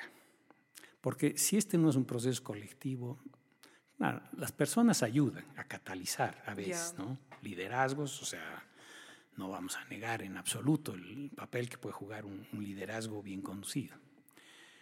Pero necesitamos que haya un sustrato colectivo fecundo, digamos, fértil, como para que una cosa así pueda, Pueda. aprender, ¿no? Y, o sea, gente inteligente y gente, digamos, con Pura. condiciones y además eh, que tenga una idea de, de la dimensión de estas cosas, pues hay, hay, naturalmente. Pero bueno, yo, yo estoy lejos de, de esta cosa. Yo abandoné la política el año 97, cuando el general Banzer volvió al poder por la vía de una elección congresal. Y entonces yo pensé que o yo no era de este mundo o este mundo no era para mí. Una decepción total. Y, dije, bueno, y era la época de los palenques, de los Max Fernández, que naturalmente captaban una, una adhesión y una identificación que nosotros desde esa, ese experimento que fue el MBL, que yo creía que era una verdadera maravilla, y que naturalmente no tengo nada que reprocharle, salvo su, su falta de capacidad de hacer sintonía con ese país profundo como mucho más intuitiva y más fácilmente podían establecerla este otro tipo de, de fenómenos, ¿no? unos liderazgos medio Mesiánicos. raros, hay populismo, de, de todo tipo. Pero bueno, o sea, yo dije, no, a mí no me da ya el, el cuerpo para meterme en una de esas Que es vainas. mucho, ¿no? Lo que has Y- vivido y todo, tu entrega, para que eso pase entonces- otra vez. ¿no? A ver, voy a buscar, o sea, sin renunciar a nada, porque yo sigo soñando en un mundo distinto, en un país distinto, en una sociedad distinta, y hago lo que puedo, pero ya estoy tratando de hacerlo a partir de, de un pequeño espacio. En No el es tan que- pequeño, no es tan pequeño y no, has- no es solamente lo que puedes. Yo pienso que el cosmo, el, el microcosmos desde donde estás trabajando tú es en realidad el verdadero cambio, es el verdadero progreso, es la colectividad de la que estás hablando. O sea, yo pienso que es mucho. Y también es más sano porque das un ejemplo, ¿no? O sea, Claro. yo pienso que las dos cosas tienen peso. Am, quiero, quiero entrar a muchos otros temas, nos tomaremos un break rapidito. Entonces sales aquí por Morochata, el Tunal, en fin, Tahuacruz, y bajas a Independencia. Independencia es un pueblo fantástico. Me han hablado, me han hablado, sueño con ir, sueño. Mira, las mejores chirimoyas, las mejores paltas que vas a comer en tu vida son de ahí. Dice que combina climas, ¿no ve? Pero es un de eso. microclima fantástico porque está, digamos, en el lado oriental del macizo de la cordillera real. Es decir, toda la nubosidad que se origina en el trópico, en el, en el Chapar, etcétera, etcétera, asciende aire cálido y húmedo y condensa en la cordillera. Entonces hay mucha agua, lo cual en Cochabamba ya tú sabes el trauma que tenemos con el tema, y eso permite que ahí se forme un microclima donde pueden prosperar las cosas más maravillosas. Es el mismo fenómeno, por ejemplo, de Sorata, en. La Paz, ¿no? Entonces tú sigues por ahí y cruzas, bueno, el- la frontera eh, entre Cochabamba y La Paz, y de ahí tienes tú para elegir tres caminos. Ya. Por un camino puedes salir a la carretera Oruro-La Paz, por eh, Coán y por ahí. Otro es por Inquisibi, por Quime, eh, las minas estas, ¿no? De Escucha, yo tenía, una- yo tenía un tío de Quime. Fantásticas. Tenía un tío de Quime, sí. Y el otro camino es salir por Sudiungas, Claro. por eh, eh, Irupana, por esta zona, ¿no? Churumán y este lado. Una más bonita que la otra.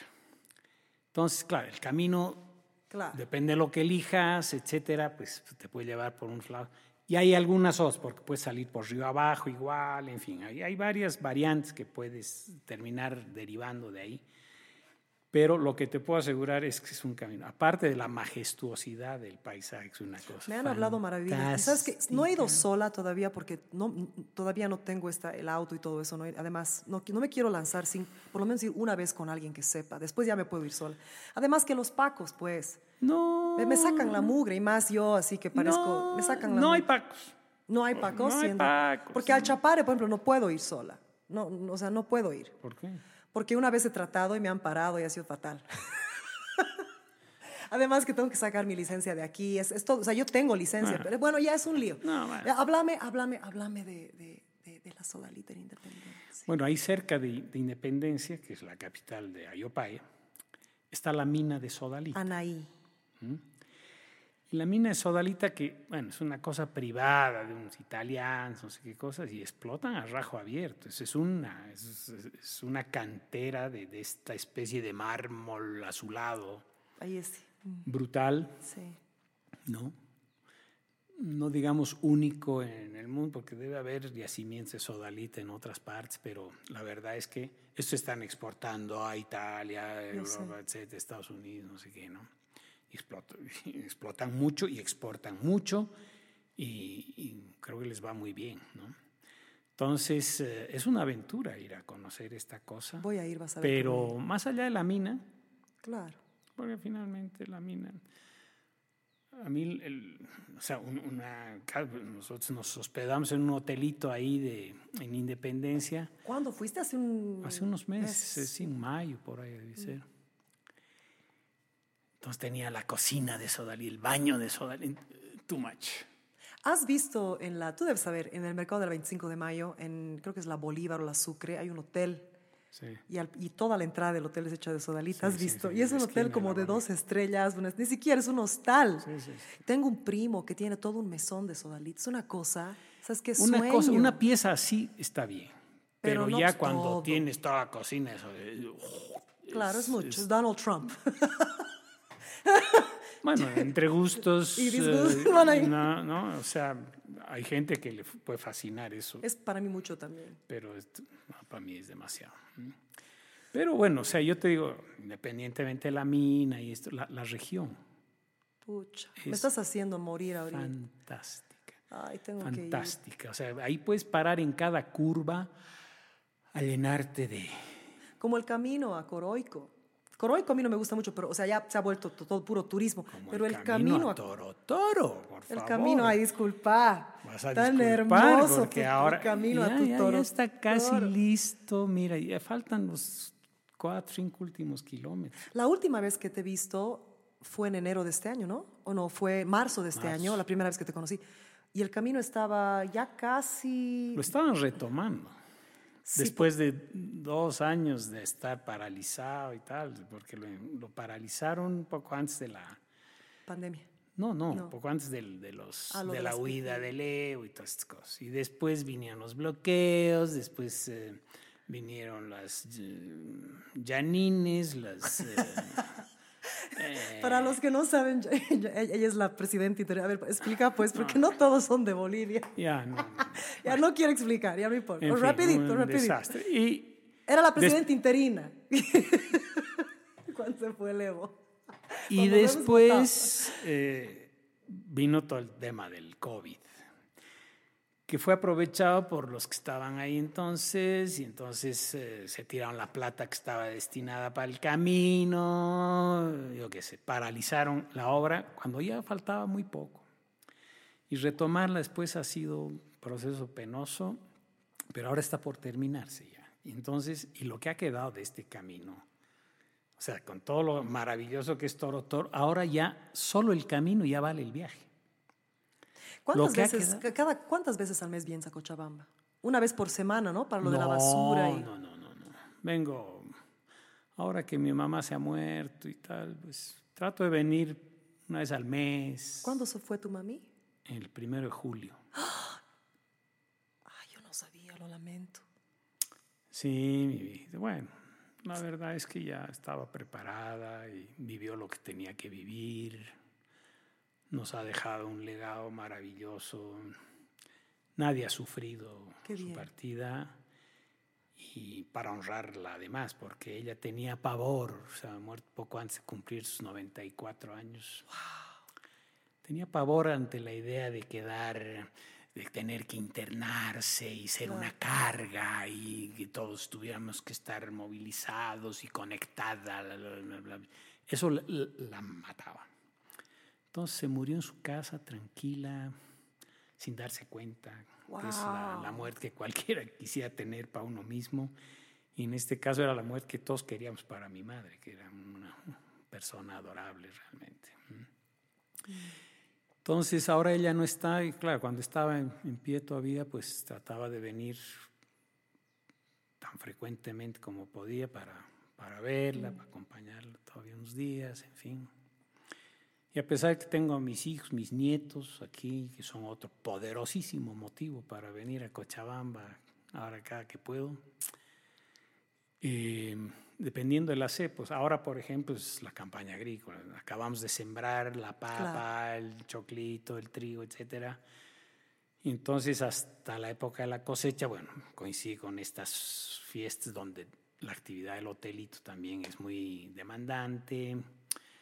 Eh, les va a venir carnaval, les va a venir estas cosas, Semanas Santas, en fin. Entonces, pues, eh, en promedio salimos, no sé, una vez cada tres, cuatro semanas, un mes. ¿Sabes qué fue bien impresionante para, para mí y para el negro? Bueno, yo, yo, no tan impresionante, sino fue muy así un momento de nobleza al estar en tu, en tu hermoso Ecolodge Hotel Santuario.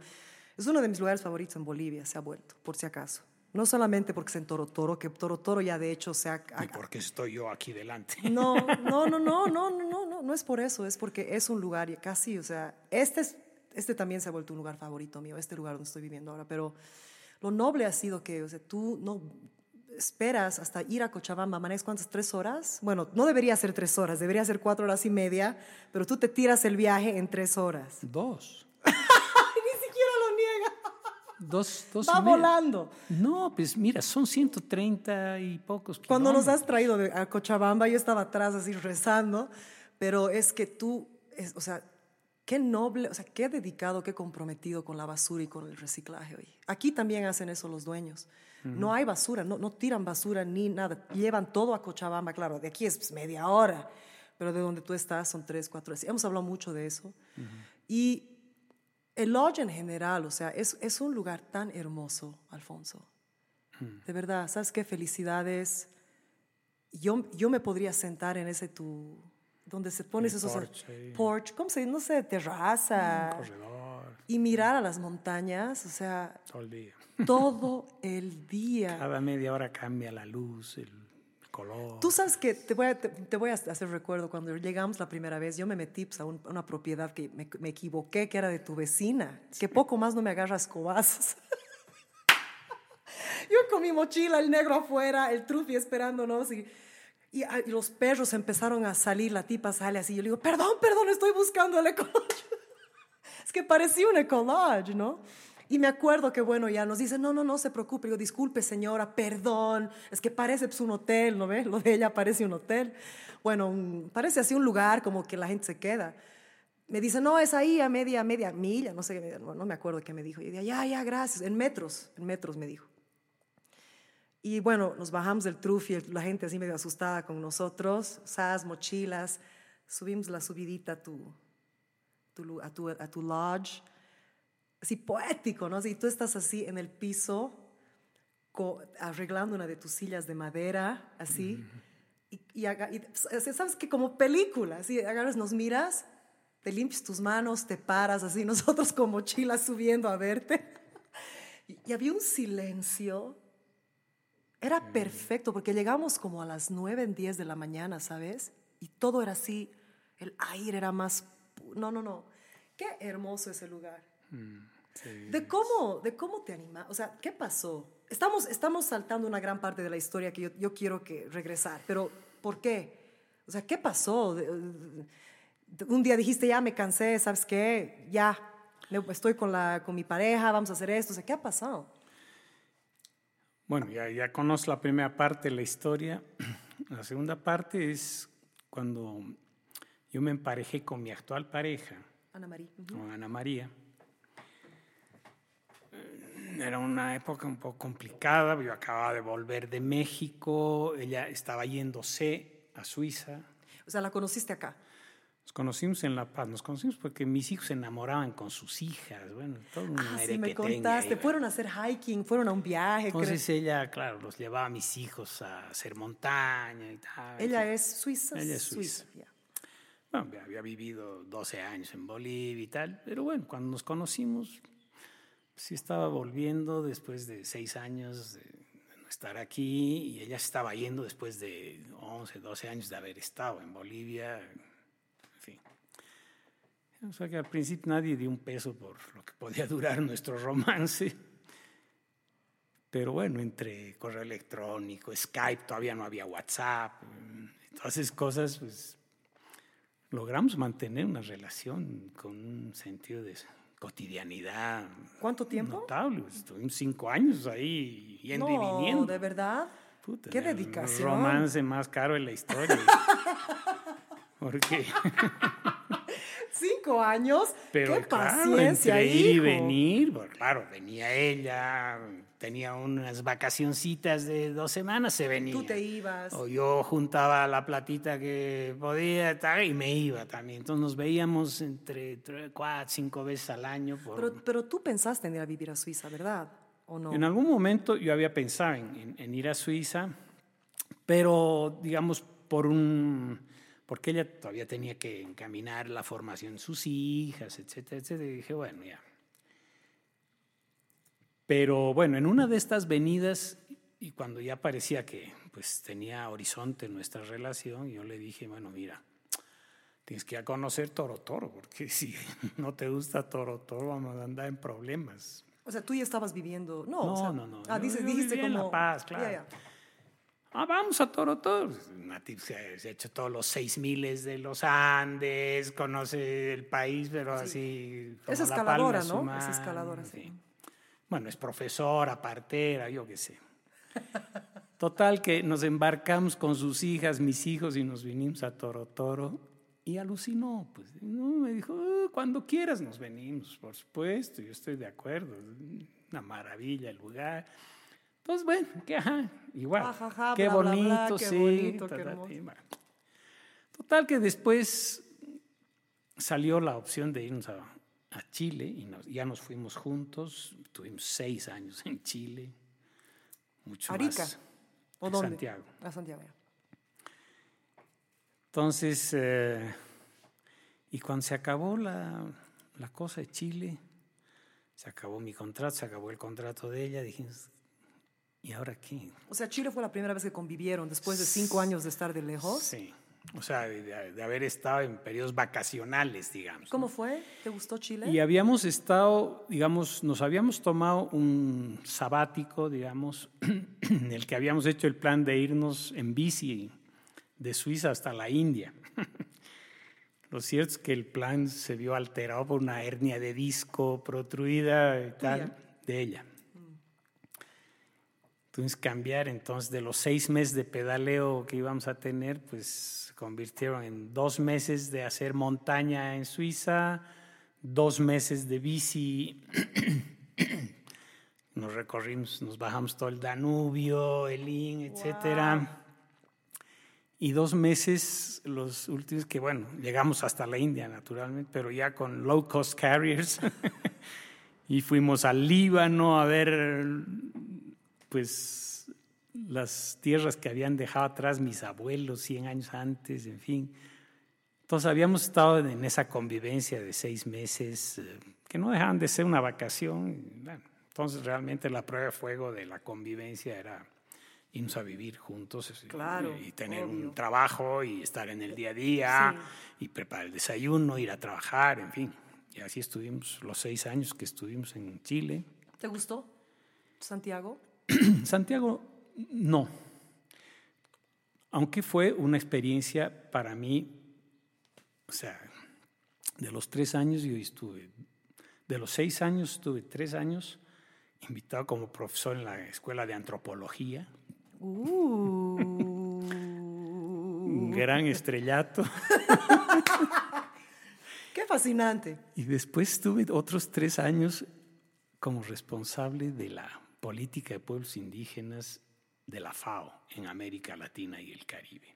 Pero también hiciste lo mismo en México, es que después vamos a hablar de eso. Estabas en la fundación... eh, En México yo dirigí la Fundación Rigoberta Menchú. ok, después vamos a hablar de eso, porque Vamos, tu tiempo bueno. en México es maravilloso también. Entonces, eh, digamos, fue, fue una etapa en la que mm, yo nunca había pensado dedicarme a la academia. Yo había sido un guerrero toda mi vida, pues, y de pronto eh, me invitaron a hacer un ciclo sobre lo que estaba pasando en Bolivia, la constituyente. Yo pensé que pues, eso en Chile no le iba a interesar a nadie y de pronto pues, le interesaba a mucha gente y gente interesante y me invitaron a dar, a convertir una, una conferencia en una materia eh, semestral en, un- en la universidad y, y después de esa me pidieron que inventara otra y otra y entonces me quedé ahí enganchado dando clases, yo que no tenía experiencia académica y bueno. Pero fue muy grato porque digamos, no, no tenía yo las ataduras de un currículum rígido, eran materias que yo inventaba, que proponía naturalmente, con contenido, pero tenía que parir una materia, o sea, Es una una- materia una semestral, ir a dar mm, cuatro veces a la semana clases, preparar unas clases, hacer bio- bibliografías, hacer un, bueno, un merequetengue brutal. Pero interesante, porque eran cosas, digamos, en las que yo fui de mi cosecha de las vidas pasadas, Qué bello. fui metiendo cosas, armando cosas y abriendo debates sobre, en una universidad perfecta, porque es una de las pocas universidades que hay en Chile dedicadas a- al pensamiento crítico. O sea, no hay- lejos de este afán competitivista y, y, mm, rankings de todo. No, no, no. Esta es una universidad donde va la gente que quiere pensar bien. punto, ¿no? Entonces era perfecto. Eh, y de ahí la FAO, bueno, y me, me invitó a hacerme cargo de una cosa que estaban inventando. O sea, tampoco yo había pensado en, en- en ingresar a las Naciones Unidas, porque siempre me pareció un espacio Es complicado. bastante fome, como dicen los, los chilenos, eh, donde nadie se moja finalmente y esas cosas. Pero bueno, o sea, era un tema nuevo para la FAO, por curioso que resulte que para la Organización de las Naciones Unidas, para la agricultura y la alimentación, descubrir el mundo indígena.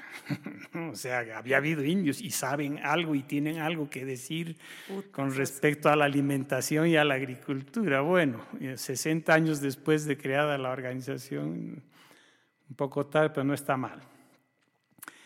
Entonces entré ahí a hacer política pueblos indígenas desde una visión de derechos, etcétera, Naciones Unidas. Conocía el ámbito de Naciones Unidas porque estuve cuando trabajé con Rigoberta, pues fui parte del grupo de trabajo que discutió y terminó aprobando la Declaración de Naciones Unidas sobre los derechos de los pueblos indígenas, etcétera, etcétera. Bueno, entonces ahí me quedé tres años, lo cual, digamos, fue una buena experiencia porque hicimos proyectos, sembramos el tema, bla, bla, bla, bla, bla, bla. Y también gané unos pesos que son los que están invertidos en Toro Toro hoy día En el hermoso de manera muy fecunda. Entonces, digamos, Santiago como tal, a mí, bueno, nunca me atrajeron las ciudades grandes, a pesar de que vivió en, en México, ¿verdad?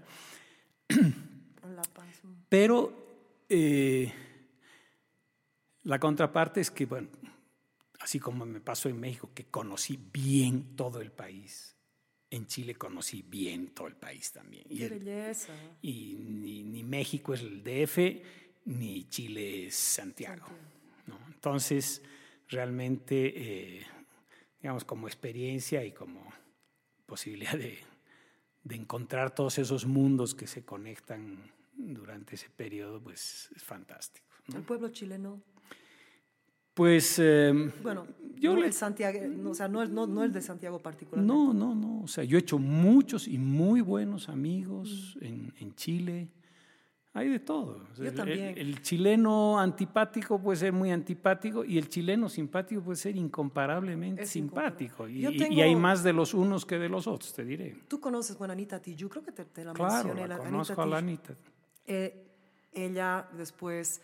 Laila Anita está vinculada a la universidad donde yo he dado clases. Es una capa, yo soy admirante y, gracias a ella también me enteré. Yo tengo una prima palestina boliviana muy amada. Sí, pues hay, hay un pueblo palestino aquí, además que son bien así paisanos, mantienen, ¿no ves? Sus tradiciones, cantan en... Bueno, claro, pero hasta, hasta el Happy Birthday lo cantan así en, en- en árabe y todo, pero gracias a esta conexión musical con esta mujer, Anita Tijoux, que bueno, o sea, la, la admiro, la me encanta, me enteré que el pueblo palestino más grande de Sudamérica está en Chile. No. La colonia, la colonia. palestina más grande fuera de Palestina en el mundo Está en Chile. está en Chile. ¿Has tenido mucho contacto con ellos? Mucho no, pero sí he tenido, porque me ha tocado vivir, eh, digamos, la época en la que los judíos estaban desatados, masacrando Palestina. Entonces, ahí la comunidad, que hay- donde hay de todo, hay gente muy Claro. reaccionaria, pero hay del otro también. Entonces, reaccionarios y, y- y del otro se hicieron algunas manifestaciones multitudinarias eh, muy lindas, movilizaciones de, de reivindicación y tal, y, y naturalmente pues ahí estábamos en primera línea apoyando Sí. la causa, ¿no? Y lo mismo con, con los chilenos, por ejemplo, hay un croato, el, ah, es un chileno, pero que tiene background croato, como también ha pasado en Bolivia, capísimo eh, baterista, y él está en mi primer disco, es un amor, y él, el Yayo cerca, Yayo, y él me dice cholita y cholita, cholita, nos tratamos de cholitos, ¿no? Neoyorquino, como cholita, cholita, ¿sabes qué? Es un amor. Yo he crecido mucho, ¿no? Con esa, trátate- me trataban de inculcar, nos han tratado de inculcar este odio, ¿no? Por este país vecino. Y la verdad es que en Nueva York he tenido mucha, mucha conexión con, con gente chilena hermosa. Y bueno, yo nunca entendí tampoco, nu- nunca he querido, nunca me he querido entregar a esa como que enemistad, porque en Sudamérica no nos conviene, no nos conviene en lo más mínimo. A ver, entonces, estás en Chile, eh, reúnes este dinero, estás trabajando, no sé qué, y, Y un día... claro, entonces dijimos, ¿qué hacemos? Entonces, una opción, irnos a Suiza. No querías. ¿Con qué vamos a vivir en Suiza? O sea, ella estaba ya cansada de, de la docencia, profesora de primaria, estaba reventada, porque el Colegio Suizo de Santiago es un colegio clasista, como en todas partes, es colegios europeos. Dijo, no, ya, no me da el cuero, voy a buscar mi jubilación anticipada y hay que buscar otra cosa. Y, y si con una jubilación anticipada no nos da para vivir en Suiza, Bolivia. Bueno, en Bolivia yo le dije, ya no quiero volver a La Paz, le dije, porque yo llevo años, desde mis 13 años que salí de Cochabamba, queriendo volver a Cochabamba. Cochada. Y, y- y- y ahora es cuando, o sea, y, Cochala. bueno, y cuando estábamos viniéndonos a Cochabamba, tenemos terminado en Torotoro. Le dije, bueno, ¿y por qué no Torotoro? Me dijo, mira, yo encantada, porque ¿qué voy a hacer yo en Cochabamba? También yo en Cochabamba soy un extraño, y no tengo ambiente. Además que volver a ponerme a buscar consultorías en Cochabamba, no, no, no, en un lugar donde yo no soy nadie ni... Ay, no seas exagerado, ¿cómo vas a decir eso? No, pero aquí, o sea, profesionalmente, como para abrirme un espacio de buscar consultorías aquí, ¿qué voy a hacer? ¿Me Claro. entiendes? No, o sea, ni hablar. Entonces dijimos, "Ah, hagamos algo propio nosotros. está". Qué loco. Toro Toro. Me dijo, mira, anda, si ves algo Compra. que te haga ojitos, yo de ahí soy. Y me vine y me fui a Toro Toro y empecé a buscar. Me pedían unos precios exorbitantes por unos lotes super cutres en el pueblo. Y abrí, me encontré con un, un amigo de la primera vez que yo llegué a Toro Toro, Mario Jaldín, que es el tipo que ha encontrado todo lo que se conoce en Toro Toro. Mi Mario. Te tengo que pasar las fotos por si acaso para que le des, porque no me da bola en el WhatsApp. Es mayorcito. No, es que no usa el WhatsApp. Yo sé, yo sé, yo sé. Y le dije, mira, Mario, quiero venirme, hermano. Quiero venirme. Así Sí, vamos a ser dos izquierdistas Di- en di- este di cuántos pueblo de años- fachos. Di cuántos años tiene el Mario, por favor. Mar tiene 71 años, tiene ahora. y escala cuevas como un niño de 22 No, años. es Es, un una guanaco. cosa... Sí, in- bueno. No. ¿Sabes qué? Soy capaz de ir a Toro Toro para entrevistarlo, te cuento. Pero vale la pena muchísimo. Y ahí, yo sé que vale la pena. ¿eh? Entonces me dijo, ¿y qué- ¿en qué estás pensando? Le dije, mira, o sea, me gustaría estar cerca de Toroto, pero no necesariamente en Toroto. Toroto está muy encajonado. Yo lo que quiero es tener vista, tener esta sensación cada día que me levante, ver el, el valle, el sinclinal. Y eso es lo que, lo que Claro. quisiera. Y tener, no sé, poder hacer una huertita, tener mis gallinitas. Una huertita, gallinita. Ay, hermano. me yo- que te yo te lo voy a conseguir. Claro, es que, bueno. Claro, yo dije, este va a llegar a la esquina y se va a haber olvidado de mí. O sea, dije, bueno, de, hecho le escribí a la Ana María, le dije, "No, hay que olvidarse de esta vaina. Me volví a Santiago. Y a las pocas semanas de eso, tuvo un mensaje, el Mario. Hay un compita que tiene un lugarcito, que más o menos como me has dicho, a ver. ¡Pum! Me vine al día siguiente. Y fui, lo busqué al Mario y me dijo, vamos, está. Nos pusimos a caminar desde el pueblo, estamos a dos kilómetros. Y me dijo, ¿ves esa casita? Ahí es, hermano. Y yo ya de ver dónde estaba la casita y de prefigurar la vista que había. La casita que ahora es donde tú, y- Donde yo tú y la- donde tú vives y abajo. No te puedo creer. Entonces llegamos ahí y era el Ah, lugar. perfecto, perfecto. lugar. Al día siguiente había comprado ya el lugar. Tan rápido. O sea, el- el- llegamos ahí y nos abrió la puerta el, el dueño, un campesino, estaba cocido en alcoholes. Me dijo, "No, ahora no vamos a hablar de nada. Mañana va a estar mi señora aquí y hablamos. Esperaste. A las seis de la mañana al día siguiente estaba él bien lavado, peinado, con su cartapacio de plástico y su mujer en el hotelito donde me estaba yo quedando, Wow. con todos sus papeles, títulos, derechos reales, todo saneado. Pucha. ¿Cuánto, tanto? Listo. No te puedo creer. Vamos, vámonos a Cochabamba y ahí te... Listo. Nos vinimos a Cochabamba y en la tarde eso era mío. O sea, había, el día antes había hecho unas fotitos, hice un videíto, le mandé a la Ana María, le dije, mira, ¿qué te parece? Me dijo, a ojo cerrado, lo que te pidan, está bien. Miércoles. Punto. Y Así nu- fue. Y nunca te imaginaste encontrar las huellas. Nunca... Eso debió ser sea, rayante. Claro, Eso nunca debe ser- pensé, y después, la idea de, tampoco sabía qué íbamos a hacer en, en Toro Toro, o sea, una cosa es que te, tenga la fantasía, qué bonito es el paisaje, qué lindas y cosas tan interesantes hay, O sea, iban Pero- a comprar sin saber qué cosa iban a hacer. O sea, Exacto. una casita, digamos. No, yo dije, pues, iremos ahí, haceremos una huertita y tal, y voy a tener tiempo, voy a escribir mis memorias, no sé, voy a divertirme. Y después, cuando ya fue, fue tan violenta la cosa, ¿y ahora qué hacemos? Bueno, podríamos hacer un, un hotelito, porque además, claro, nos vamos a ir a establecer ahí y van a empezar a llegar tus hijas, mis hijos, tus hermanos, los míos, y con eso ya tenemos un familión que nos va a inundar el lugar. Entonces tendremos unos cuartitos donde podamos acomodar a la familia mientras llega. Y entonces sí, eventualmente podríamos hacer un bed and breakfast, una cosita, y claro, pero tenemos que hacerlo bien en el este, bla, bla. En fin, todo todavía en Santiago, no nos habíamos venido todavía. Así que la, la idea fue madurando, entonces salíamos los fines de semana a acampar, no sé dónde, y empezábamos a, a dibujar en la arena el ¿Cómo bosquejo quería? de cómo íbamos a hacer, cuántos cuartos, cuánta gente, cuántas camas, porque si vienen además eh, con sus hijos y no sé qué, vamos a hacer no sé cuántos, en fin. Tac, ahí cristalizó el proyecto, de manera que cuando nos vinimos, lo primero que hicimos fue arreglar la casita donde vivimos Claro, claro. que es una de estas casas, el Evo cumple, como las 999 otras casas que hay en el municipio de Toro Toro. ¿Es un espacio la casa o son dos cuartitos cómo es? Tiene dos cuartitos y un espacio, digamos, de salita, comedor, cocina y un baño. ¿no? Sí, es una cosa pequeña, sí, es vivienda básica, pero para nosotros va que chuta.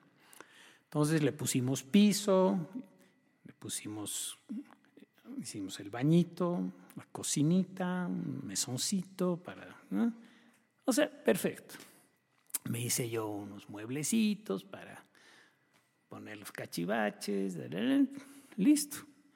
Y una vez concluido eso, pues dijimos, a ver, vamos a ver dónde podemos armar el- la construcción del hotelito y tal. Y entonces ya identificamos el sitio, mm, hicimos algunas preguntas, alguna gente nos dijo, esta tierra está buena para los adobes. Ah, bueno, entonces aquí vamos a acabar, vamos a aplanar, porque como estamos en la loma, necesitábamos aplanar un espacio para, para la construcción. Y con la tierra que íbamos a sacar de ahí, íbamos a hacer los adobes. Listo. Claro, cuando nos pusimos a cavar, ¡pum! apareció la losa madre de roca llena de huellas. De dinosaurios. ¿Qué ha pasado? Casi te mueres. tenido que recorrer unos 5 6 metros y construir, digamos, eh, sobre el volado del, de la loma. Meter como 40 volquetes de relleno ahí para aguantar el- la construcción. Pero bueno, hemos salvado las huellas y ¿Te, te emocionaste? Me emociona. Saber que estaba en tu lote eso. Naturalmente. Pero bueno, es que si sigues rascando, vas a encontrar más huellas y más huellas y más huellas. Está todo lleno de huellas. He visto. He visto, está ahí atrás. O sea, está como, para como museo. Así es. Entonces, ahí nos dedicamos a construir y lo hemos hecho todo con gente de allá. El maestro que, que contratamos para, para que nos levante las paredes y tal, a pesar de que nosotros hemos intervenido en todo, en la- Claro. hemos hecho los adobes nosotros con el barro de ahí, con la paja de nuestro trigo, con- hemos ido a buscar la piedra de ahí mismo ¿no? para las en fin. Este chango ha hecho primero de primaria. El maestro albañil que nos ha levantado esta maravilla que tenemos. Es una maravilla. Bueno, todos los que han venido, arquitectos, ingenieros, están maravillados. y, Pero ¿quién te ha hecho esto? Es mi compadre, don Julián. Chico de 32 años, ¡Wow! Jovencito. tipo perfeccionista, detallista. Le decías las ideas, las captaba al tiro y estabas, bueno, todos los días ahí con ellos. Entonces, hemos ido resolviendo. Una cuñada mía que es arquitecta me dijo, vas a construir en Toronto, estás loco, no sabes lo que es, vas a tener que llevarte los maestros de aquí, son todos unos fallutos, el día de la fiesta del pueblo se van, no vuelven en tres semanas, uh, no, no, no, no, no te metas, pensátela. Mira, este chango nos dijo, voy a tardar 10 meses y tardó 10 meses. No hubo un día que no viniera a trabajar 7 de la mañana, picho hasta las siete y media, con su equipo de, de ayucos y meta, tum. Es que cuando algo tiene que ser eso, a mí me han dicho lo mismo cuando decidí venir a Bolivia. Todo el mundo, músicos, estás loca, ¿qué te pasa? ¿Cómo te vas a ir? Tu casa, tu, to- ¿qué te pasa? Y, y sabes que todo se dio, o sea, todo ha sido maravilloso. Mira dónde vivo, o sea, o sea, además igual, o sea, no, yo quería una casita, un lugar cerca a la montaña, quería, no encontraba, no encontraba. Un mes y medio después, SAS, así por medio de unos músicos, vine, dije, y ni siquiera sabía que esto estaba disponible. Pues cuando tiene que ser es. La gente te puede decir no y no, pues o sea, tú, tú- lo que te guía, tú sabes, tú sabes, tú sabes eso. Entonces, ¿Cuántos cuartitos tiene? Tenemos cinco cuartos. O sea, es nada, es una cosa que podemos atenderlo entre los dos. Es hermoso. Y tienes uno que tiene como doble. eh, Hay dos guaguas. cuartos que son duplex, que, el que tiene una cama matrimonial o dos abajo y dos arriba, para grupos de amigos o familia, etcétera. Y tres cuartitos dobles, ¿no? que puede ser matrimoniales o... El sistema de, de agua.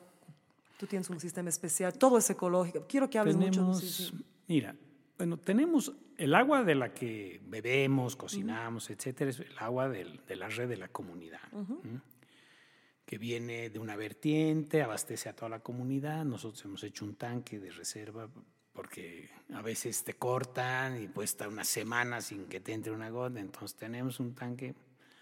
No nos ha faltado agua hasta el día de hoy nunca. Gracias a esta previsión, digamos. Pero con ese agua no puedes tú ni regar ni, ni nada. O sea, y claro, nosotros estamos en el lugar más seco del municipio de Toroto. Claro. Porque todo el aire húmedo y caliente que sube del Caine nos pasa por encima y va a condensar en la serranía del frente, que está mil metros más alta. Entonces, lo nuestro es seco, la tierra es malísima, es pura arcilla, lo que no es piedra.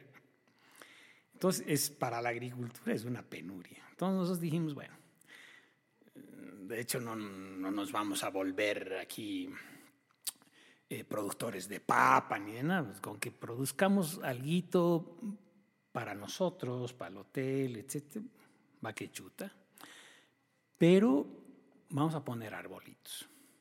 Y para que esto algún rato pues enverdezca y así que hemos puesto más de mil árboles. Es bello. Y para regar los árboles, porque claro, pones los arbolitos de este tamaño y entonces hay que hacer que crezcan. Y para que crezcan necesitas cumplir dos requisitos. Uno, que tengan agua y dos, que no se entren los bichos del vecindario a comérselos. ¿Cómo has hecho eso? Me, has contado barbaridades. Terrible. Entonces, para el agua tenemos dos cosas. Tenemos un sistema de cosecha de agua y lluvias. Entonces, toda el agua que cae en nuestros techos Sí. se junta, tenemos unos aljibes, tenemos capacidad de almacenar 200 mil litros de agua en época de lluvias y con eso y un sistema de riego a goteo podemos darle agüita a todos los arbolitos que hemos puesto. Hemos puesto un huertito de frutales y la mayoría, digamos, de todo lo demás, tenemos, no sé, unos 70 frutales y tenemos mil árboles nativos, ¿no? De especies locales. Y el otro sistema es, es un sistema de tratamiento que tenemos de, de, reuso de todas las aguas del hotel, o sea, todo lo que sale de los baños, de, las, de la cocina, etcétera. Entra una plantita de tratamiento, que para eso yo estudio ingeniería química. Entonces tenemos un sistema fantástico. Es fantástico y me encanta cómo nos has metido y nos has dicho, ya, a ver, este es el cuarto, no sé qué, ahora no sé qué, cuando sale el agua, no sé qué, tienen que hacer así, tienen que colectar. Y claro, la, la gente que se queda ahí, nosotros muy cuidadosos, ¿no? Porque era como que, wow, hay que cuidar, hay que hacer. Claro, entonces bueno, mucha gente viene ya sensibilizada Claro. con el tema. Pero cuando llega cualquier huésped, le explicamos cómo, fun- o sea, no, no es nada del otro mundo, pero es simplemente ayudarnos a no hacer mal uso de, la poca agua que hay. Y del agua que va a ir al sistema de tratamiento, pues tratar de que bueno, no entre en papel, que nos vayan a tupir la red, Claro. etcétera. No meter agua limpia al sistema de tratamiento porque Claro. nos eh, disuelve las bacterias que tienen que tratar, en fin, toda esta cosa.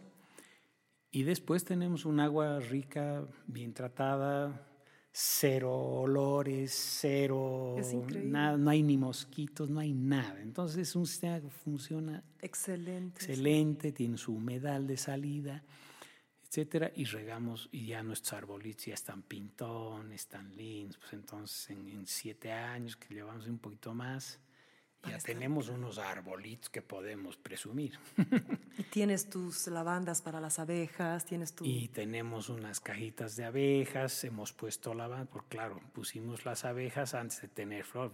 Claro, en época de lluvias hay mucha flor silvestre, pero se acaban las lluvias y no ves una flor en ocho meses. Entonces no- hemos puesto lavandas primero en el borde de nuestro muro de contención que agu- aguanta todo el peso del, del hotel. Y después las lavandas, entre las abejas y no sé se han encargado de regar y, y estamos en un bosquecillo de lavanda, que es una es maravilla. Entonces ahora las abejas tienen Comidita. alimento todo, Todo el, el año. año, que es una maravilla y nosotros podemos cosechar miel todos los años, bien. Vamos aprendiendo, yo ya me he ligado episodios de 100 picaduras, eh, Ten etcétera cuidado con eso. duro, pero, pero bueno, el rato de cosechar la miel es un placer. Aquí hay gente que, o sea, hay uno o dos apicultores que todo, todos usan, todos Mi- los vecinos. Mi amigo el Pocho Roca, pues es el- Él y también el Manu, que es un gauchito. El que estoy produciendo mi próxima. He visto que hay unas cajitas de abejas aquí al lado Ay, también. ay, es la maravilloso. vecindad. Pocho está aquí abajito y la última vez hemos venido a centrifugar nuestros panelitos aquí donde el Pocho, con quien somos amigos de la tierna adolescencia, sido Boy Scouts, todos juntos con el Pocho. Oye, y de cómo, a ver, tú ofreces a tus huéspedes además cenar, la posibilidad, bueno, haces el un desayuno maldito, delicioso. ¿Los yogurts los hacen ustedes? No, es, ¿sabes qué? Es deli, deli. Y en la noche yo dije, ya, ya, vamos a cenar. Yo, no estaba creyendo mucho que eras tan capo. Yo dije, aunque sea, pues, estábamos cansados después de todas las cuevas. Me has rayado tu cocina, viejo.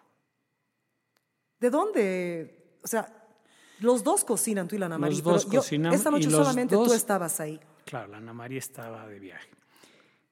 Los dos adoramos cocinar.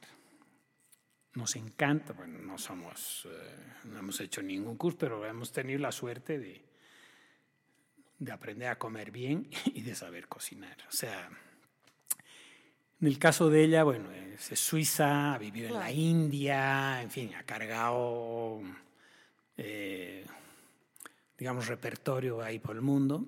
Y yo, bueno, tengo mitad español, mitad libanés, entero soy boliviano, he vivido en México, en Colombia, en Chile. en Chile, etcétera, hasta en Noruega. Bueno, no hay mucho que jalar, digamos, de, ni de Chile ni de Noruega, porque la comida es malísima.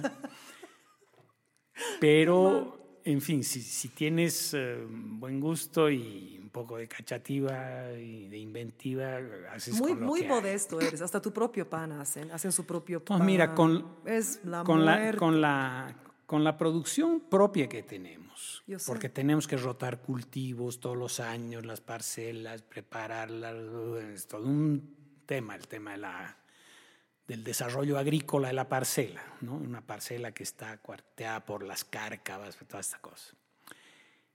Pero el trigo nos da para hacer a- pan todo el año y hacemos un pan que es una maravilla, Es porque es un pan que hemos sembrado, hemos deshiervado, hemos cosechado, hemos trillado, hemos venteado, hemos lavado, hemos molido, hemos horneado, todos nosotros. Y entonces eso nos da, digamos, para, tener pan todo el año de nuestro trigo. La papa nos aguanta entre 8 y 10 meses, que no está mal. El choclo nos aguanta todo el año, por lo cosechamos tiernito, lo desgranamos, lo congelamos, entonces puedes hacer humintas todo el año, soufflé de choclo, pasteles, no sé qué, en fin.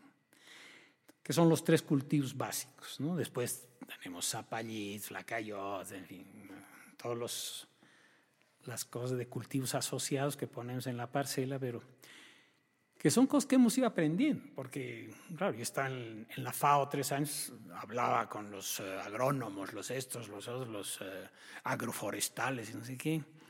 Entonces, claro, mm, lees cosas, oyes cosas y tal, Pero pero, a ver, anda a pero a ver, anda, anda a hacer crecer estas semillitas. Exacto. ¿Ah? Yo Y con no tres sabes, cuando te vuelves campeche a los 60 años, te duele todo, vieja. Pero te metes a la cama a las nueve ay, la gloria, porque es un día bien usado, es muy gratificante. Entonces, la verdad es que es una maravilla. También estabas preparado, ¿no? Porque, por ejemplo, o sea, yo pienso que ya llegó un momento en tu vida donde estabas preparado para eso. Yo amo la tierra, amo hacer crecer plantas. En, en mi apartamento, mi casa en Nueva York, yo tenía 40 plantas adentro. O sea, es una locura. Y después, en el verano, dije, voy a hacer crecer locotos, así me muera mierda, voy a hacerlo. En el patio. El entusiasmo me duró un mes. Nosotros hemos hecho crecer locot, quilquiña, en Suiza. No te puedo creer. Te odio. En el verano, ¿cómo han hecho? ¿No han puesto una, casa, una No, cosita en la caliente? terraza de la casa. y- ¿Cómo han hecho para el, para el clima? Bueno, pues, Es que tienes que tener también un don especial. Bueno, yo me, yo me di por vencida rapidito con el famoso locoto y el tomate en Nueva York. Rapidito, dije no. Entonces pienso que lo tuyo es, es, es porque no... Estás Claro, listo. pues, Mucho sea, es querer hacerlo. y no dejarte vencer en la primera, ¿no? Porque a veces, claro, no, no ha crecido nada y eso que le he puesto gana. Entonces ya, entonces a- a- abandonas y ya. ¿no? Entonces tienes que tener un poco de constancia. A veces da y a veces no también. O sea, nosotros hemos hecho, hemos puesto muchas cosas que no han dado. Pero No. hemos puesto otras, por ejemplo, mira, hemos puesto olivos. ¿No ha dado? Y los olivos están felices, es lo que mejor aprendido. Hemos Ah, porque es puesto olivos, hemos puesto granados. O sea, es clima mediterráneo, es seco, es, es una maravilla. Y ya tenemos nuestras primeras cosechas de aceitunitas, es una delicia, vieja. ¿Mm? Nos trajimos una plantita de nuez y una de damasco de Chile. Las dos son una maravilla. felices. Tenemos, mira, tenemos higos, tenemos nueces, tenemos mandarinas, limones, naranjas, granadas, pacay, eh, eh, mora de árbol, lúcuma, Haces pues, haces tu, tu mermelada de mora de árbol. du- duraznos. Y entonces tenemos una, una variedad de cosas. Entonces nuestro menú del desayuno, o sea, el yogur lo hacemos nosotros. Las mermeladas, tenemos siete, ocho variedades de mermeladas, todas las hacemos nosotros. Maldita. El pan lo hacemos nosotros, eh, el, eh, el muesli lo hacemos nosotros. O sea, todo lo que podemos hacer. Y los huevitos son de tus gallinitas. Los huevitos son de nuestras gallinitas. Seis tienes, ¿no veo? ¿Cuántos serán? No me acuerdo. Ahora estamos sin gallinas porque se las ha comido el zorro y estaban viejitas. ¿Qué cosa? Sí, sí, sí. Las mismas que yo he comido los huevitos. Bueno, es que las gallinas más de un año y poco ya, ya no dan. Entonces ahí tienes que ir renovando. Pero el gallinas. zorro se las ha comido. ¿Qué ha pasado? No, el ¿Otra zorro vez? una vez. Sí, sí, sí, no, el Pero- zorro es un salvaje. Un, un día se te, se, te, se te adelanta antes de que tú vayas a cerrar la puerta del gallinero. ¿Ha pasado olvídate. antes de que se vayan a, a- a- Suiza esta vez? ¿Qué ha pasado? Cuando nos hemos ido esta vez a Suiza quedaba una gallina que se le ha dado a mi comadre, porque además ya estaba viejita y tal. Entonces ahora tenemos que renovar nuestro... Qué jodido, viejo. Pero bueno, tenemos un Sheraton para las gallinas, que es una maravilla. Yo un sé. gallinero maravilloso que son, son los resultados de pandemias y cosas. Hemos hecho huertos elevados, hemos hecho horno de barro, hemos hecho quincho, hemos hecho gallinero, hemos empedrado el camino de acceso. O sea, la verdad es que es un montón de cosas lo que haces. Y, y- y además hemos hecho conservación de suelos, tienes que hacer manejo de cárcavas, eh, zanjas de infiltración. O sea, es, Es un, un trabajo trabajo que del- no paras. En el campo, Pero eres, Mira. eres feliz, ¿no? yo, mira, Eres yo he sido fel- feliz con muchas cosas en mi vida, pero la mejor decisión que he tomado lejos Sí. es... Y se siente, ¿sabes? Que entras a ese lugar y es como inevitable sentirte bien, es inevitable. Mm. Es, ah, es un lugar muy hermoso, pero no es solamente, además, lo, cómo lo han preparado, lo han, o sea, cómo lo han ornamentado la entrada, donde se no toma desayuno, ¿no ves? Esa, esa cosa que se teje, que Mm. quiero que hables de eso. Kipu. Los quipus, eh, los libros, todo lo que han puesto, tu cocina, la cocina donde, o sea, al lado de- del, del- del comedor general. No, muy, muy, hermoso el lugar. Sí, mira, todo lo hemos diseñado nosotros, hemos dimensionado, lo hemos hecho a nuestro, bueno, sin ser arquitectos ni nada, pero sabíamos lo que queríamos. El tamaño de los cuartos, alturas, ventilación cruzada, esto, lo- o sea, de manera de que, de que todo funcione, digamos, con la menor cantidad de consumo de energía posible. Tenemos solar para el agua caliente, todas esas cosas, pero tenemos ventilación cruzada y vista en todas Todas, las yo sé. Sabes que además las sábanas, todo es blanco, todo es así medio rústico. Nosotros hemos cosido con, una máquina Husqvarna que heredó mi madre de 70 años. Hemos cosido las fundas, los edredones, el... eh, Es increíble. Entonces, las cortinas, a todo le hemos puesto, digamos, nuestro, Toque. nuestra impronta, nuestro sello. Todo es tocuyo, no hay nada eh, de lujo ni nada. Es simplemente una cosa que siendo funcional es, Es modesta, pero sirve, funciona, está limpio. eh, Yo no puedo creer cuán blanco lo mantienen. Yo, yo no sé cómo hacen. Yo le decía al negro, mira las sábanas, o sea, mira o sea, la- la- las cubrecamas, pero, pero como si les pusieran cloro. no, no, cloro. Pero están- o sea, ¿cómo hacen para mantener con gente entrando y saliendo? A veces la gente a veces es irresponsable, pone la maleta en la... Es una cosa No, increíble. claro, obviamente se va cualquier huésped, sacas todo, lo lavas. A veces tenemos problemas porque tenemos eh, nuevos huéspedes en la misma habitación en el día, y entonces pucha, tenemos que a las siete y media sacar todo, meter a la máquina para que Claro. cuando llegan los otros huéspedes al mediodía esté todo seco y podamos ah, entre medio haber hecho la limpieza de la habitación, los baños, etcétera, y estar las camas tendidas, las toallas. eh, Es bello. En fin. Y, es- y tuvimos suerte porque éramos los únicos. sí. Esos dos, esas dos noches ha sido tan ¿Qué maravilloso. es lo que normalmente pasa? Porque, digamos, el hotel lleno está claro para Año Nuevo, para algún feriado, ese tipo de cosas, ¿no? Después tenemos una, dos, tres habitaciones. Entonces, tenemos un margen que no es que nos estamos deslomando todos los días tampoco. A no ser que lleguen los adventistas o, los A no mormones. ser que lleguen ¿Cómo? los adventistas que te rentan todo. que nos copan todo el hotel. Y entonces tienes que estar a las 5 de la mañana haciéndoles el desayuno. eh, y a las 6 ya están trabajando en el campo. Llegan a las 6 de la tarde muertos de hambre. Tienes que esperarlos con la cena vegetariana todos los días, inventar menús que no repitas durante un mes y medio. En fin, cosas que para nosotros también son un reto, porque si algo puedes hacer sin carne, no sé, un par de veces, pero todos los días durante un mes y medio hacer menú vegetariano, que sea variado, que, que no repita, bla, bla, bla, bla, bla, madre mía, es todo un show.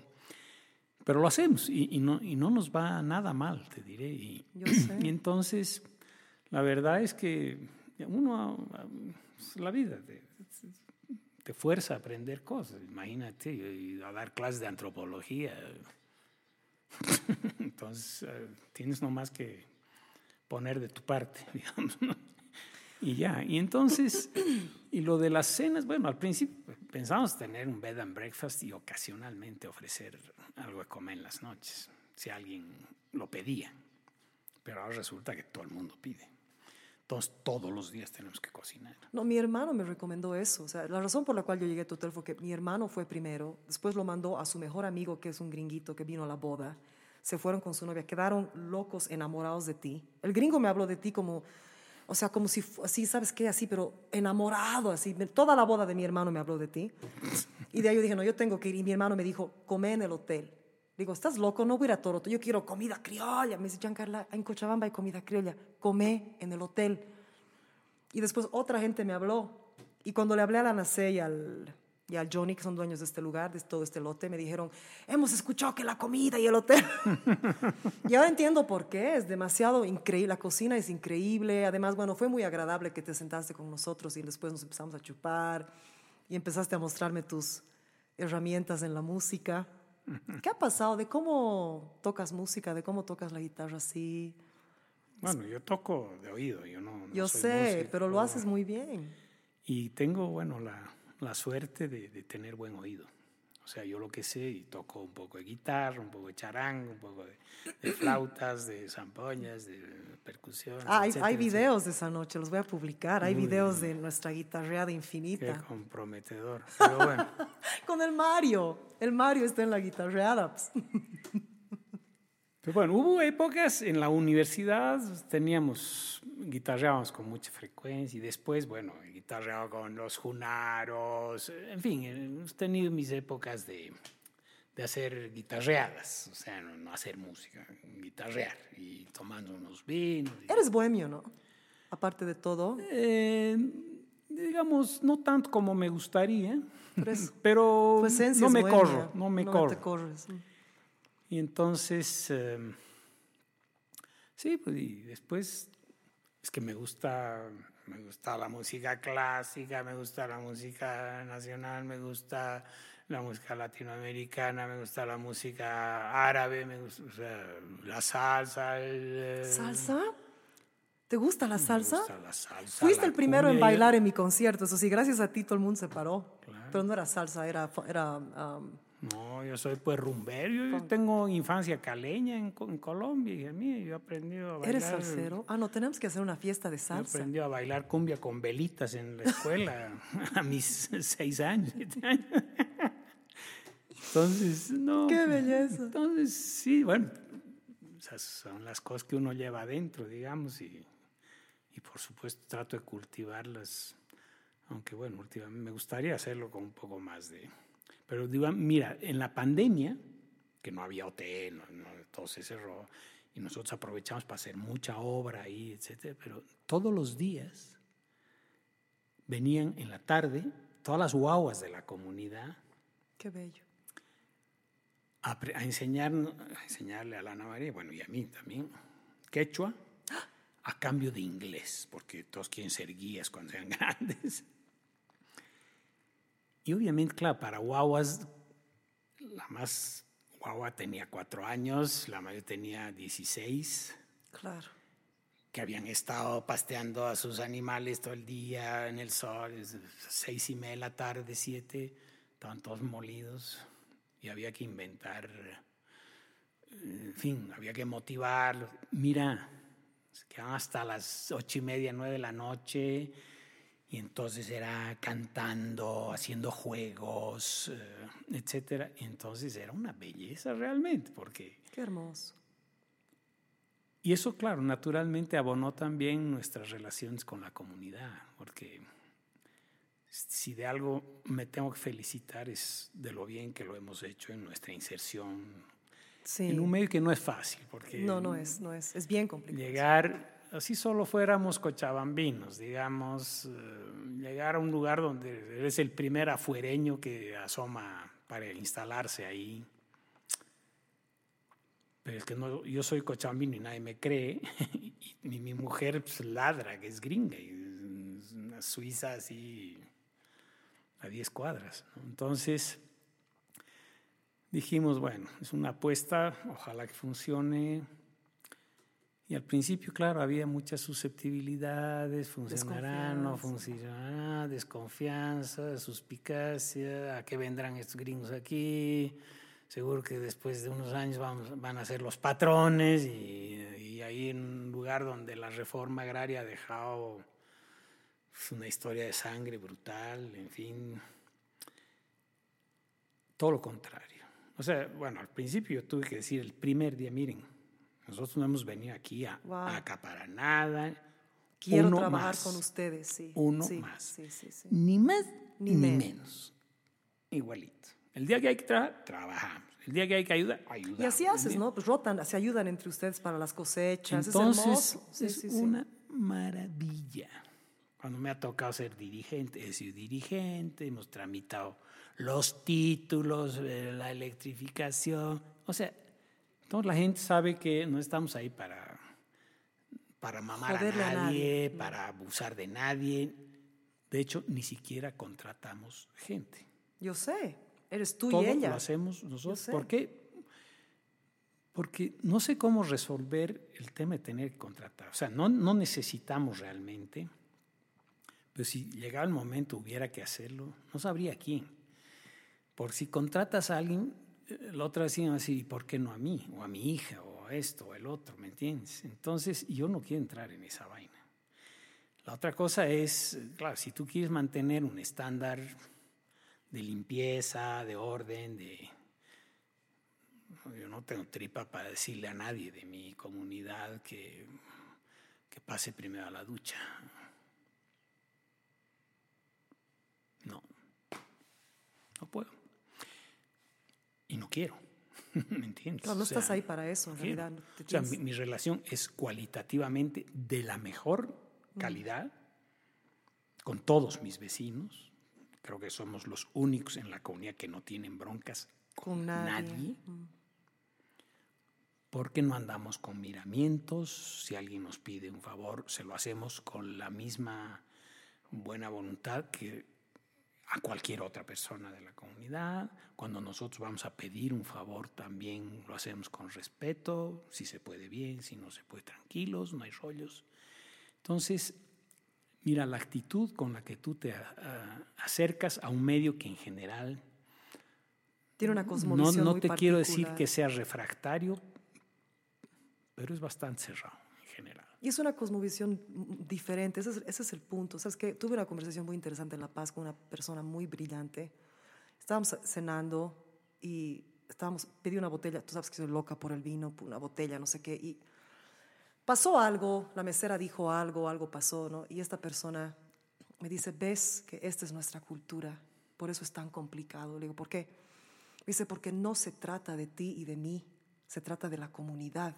Y la forma en la que la comunidad funciona es muy particular, es una cosmovisión del campo, es así hemos traído. Entonces, la gente de, por ejemplo, la citadina, otros- cuando no entiendes eso, por ejemplo, el hecho de que no te quieren vender dos marraquetas y no te compras tres, ¿no ve? Eh, tortillas, ¿no ve? Me dices que no se trata de, yo digo, yo, voy, yo te pago por las seis marraquetas, te pago triples, que no se trata de eso, es de que haya para todos, se trata del redondo, ¿no? Y cuando no entiendes eso, no te puedes integrar.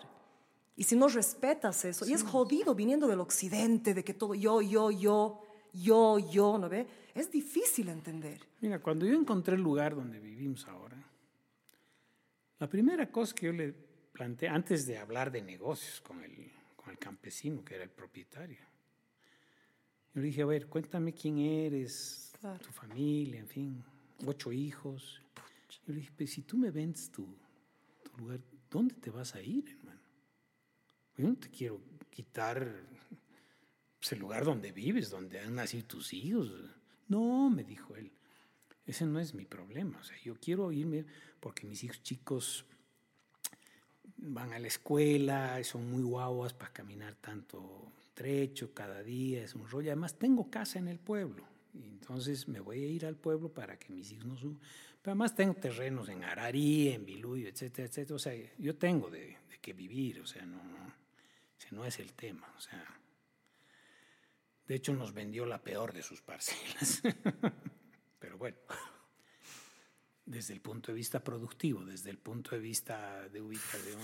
Estético es una cosa. Entonces, eh, eso marcó ya desde el primer momento, digamos, una cosa en la que la gente sabía que yo no estaba yendo ahí a apropiarme de nada de- a la mala, de- con nadie, ¿entiendes? Y, y una cosa que, bueno, una persona que tiene un mínimo de, de- de inteligencia y de, y de sensatez,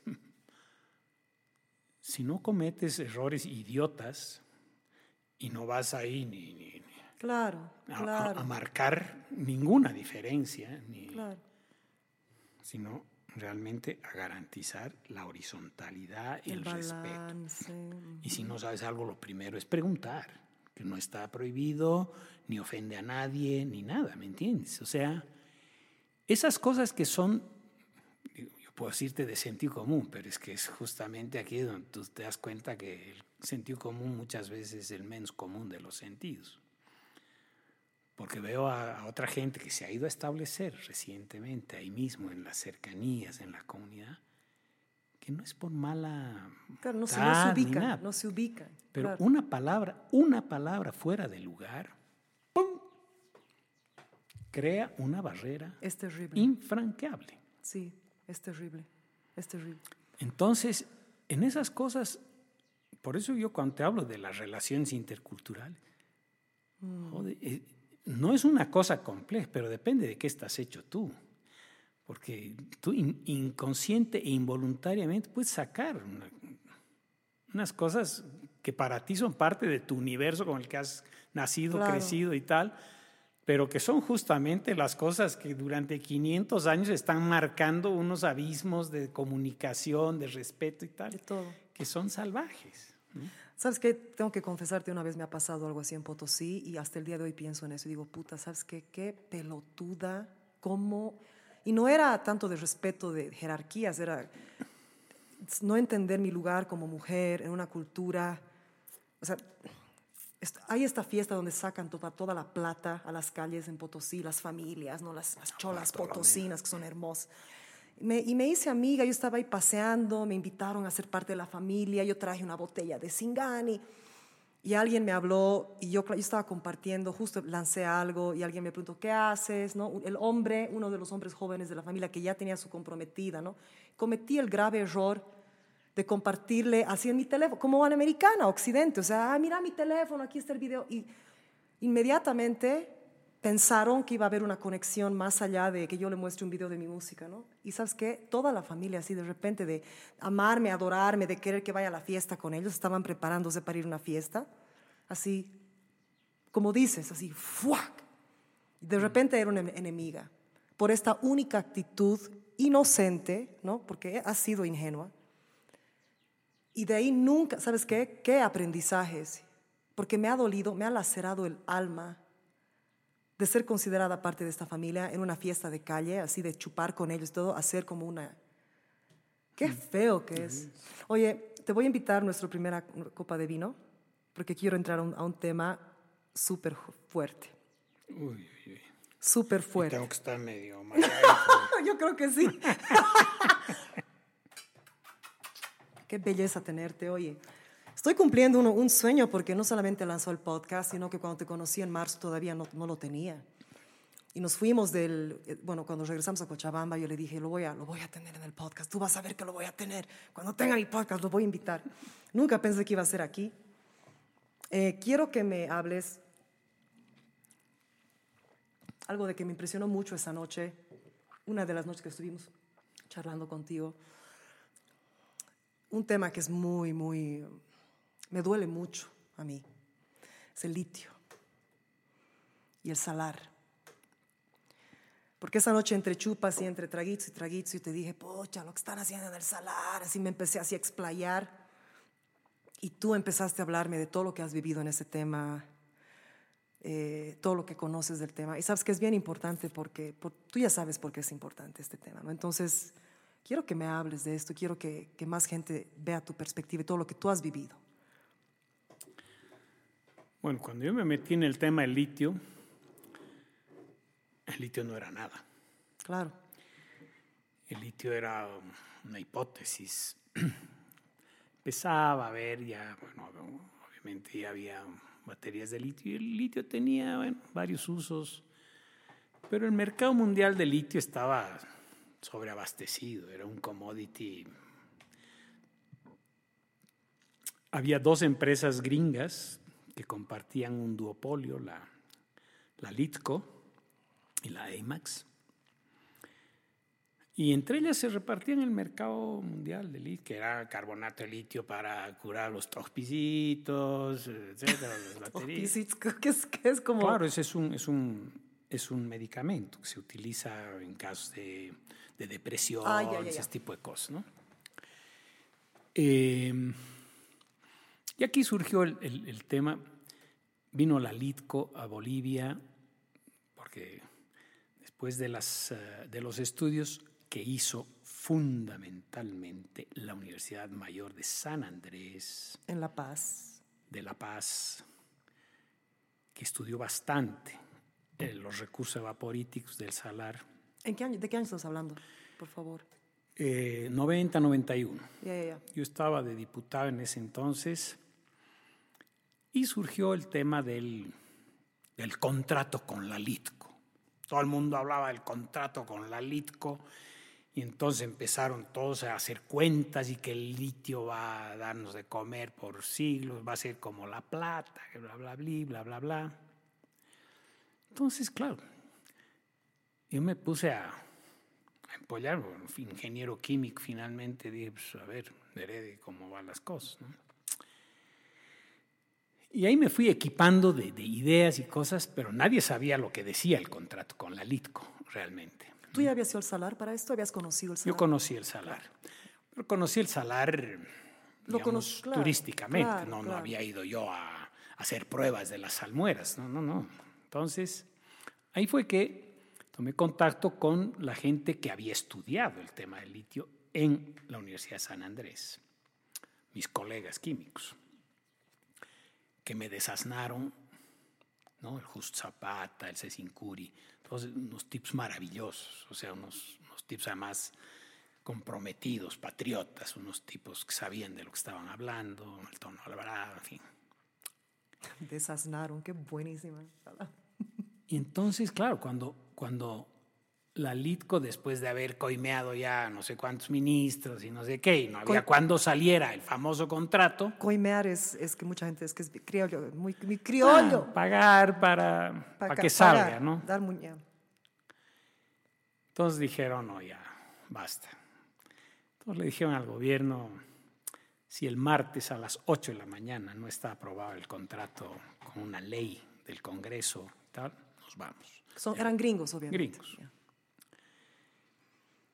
Entonces, martes. El viernes en la tarde nos entregaron el contrato para la discusión y convocaron para el lunes a sesión, como se llama, permanente por tiempo y materia. Quiere decir que el único tema de agenda es ese. Y se discute hasta acabar. Pero eran como 500 páginas, una cosa así. Me has dicho, Claro, una era, un, cosa era así. un adobe, ¿no? Imagínate. Y fin de semana. fin de semana. Entonces, bueno, en, ese fin de semana me tuve que empollar el contrato con la Litco y obviamente ya tenía yo el background de, De de las amigos de cosas las- con los que había hablado, etcétera, etcétera. Y claro, me fui directo a buscar los aspectos, digamos, críticos de- del, del contrato, ¿no? A ver qué cosa le estaban dando realmente a la Litco, en qué condiciones, eh, etcétera, para ver si la cosa tenía o no tenía pies y cabeza, ¿no? Y claro, lo que me encontré ahí fue una cosa impresentable. Entonces el lunes se instalaba la sesión de- del Congreso para discutir el contrato. Pucha. Eh, obviamente se levantó la lista de oradores y se inscribieron todos los que pudieron de la bancada oficialista de aquel entonces, que era la unión y la alianza entre el MIR y la ADN, Miércoles. mis ex compañeros y, y mis ex enemigos que se habían as- asociado para compartir el poder. Y, y entonces, claro, cada uno se ponía a leer capítulos de un libro, etc., para hacer pasar el tiempo y de- derrotar el debate por cansancio, ¿me entiendes? Porque nadie realmente quiso Además, leer el seguros documento. de que nadie iba a leer a esa cosa. Y ellos, desde luego, eran una mayoría, se iba a resolver el tema el rato de votar, levantaban la mano y se acababa. Entonces, bueno, yo intervine por la bancada nuestra del MBL a medianoche. Pero claro, era un debate importante para el cual, por, después de muchísimo tiempo, se había establecido que iba a ser difundido en vivo y en directo por la televisión boliviana y por la radio Ilimani, que era la radio del Estado, o sea, para que todo el mundo siguiera el debate. Entonces, bueno, a mí me tocó intervenir a medianoche, después de esperar mi turno, digamos, ¿no? Y entonces empecé mi, exposición pues, diciendo, a ver, ¿quiénes de ustedes saben lo que es el litio? ¿Para qué sirve? ¿Cómo está formado su mercado? O sea, ¿qué usos tiene? ¿Cuánto de, de litio se usa para una cosa, para otra? ¿Quién lo hace? Para saber de qué estamos hablando. Entonces ahí tuve que... Es el elemento número 3 de la tabla periódica de los elementos, su número atómico, su peso Ingeniero atómico, químico al final. sus, ¿ah? su isótopo de litio 6, que es radioactivo, etcétera, etcétera. Entonces dije, bueno, actualmente el litio no tiene precio. O sea, mm, precio de gallina muerta. Y lo que dice este contrato es que le vamos a entregar a la Litco, la o sea, el litio está en las salmueras del salar. Salar tiene como tres fases mineralógicas, vamos a decirlo así.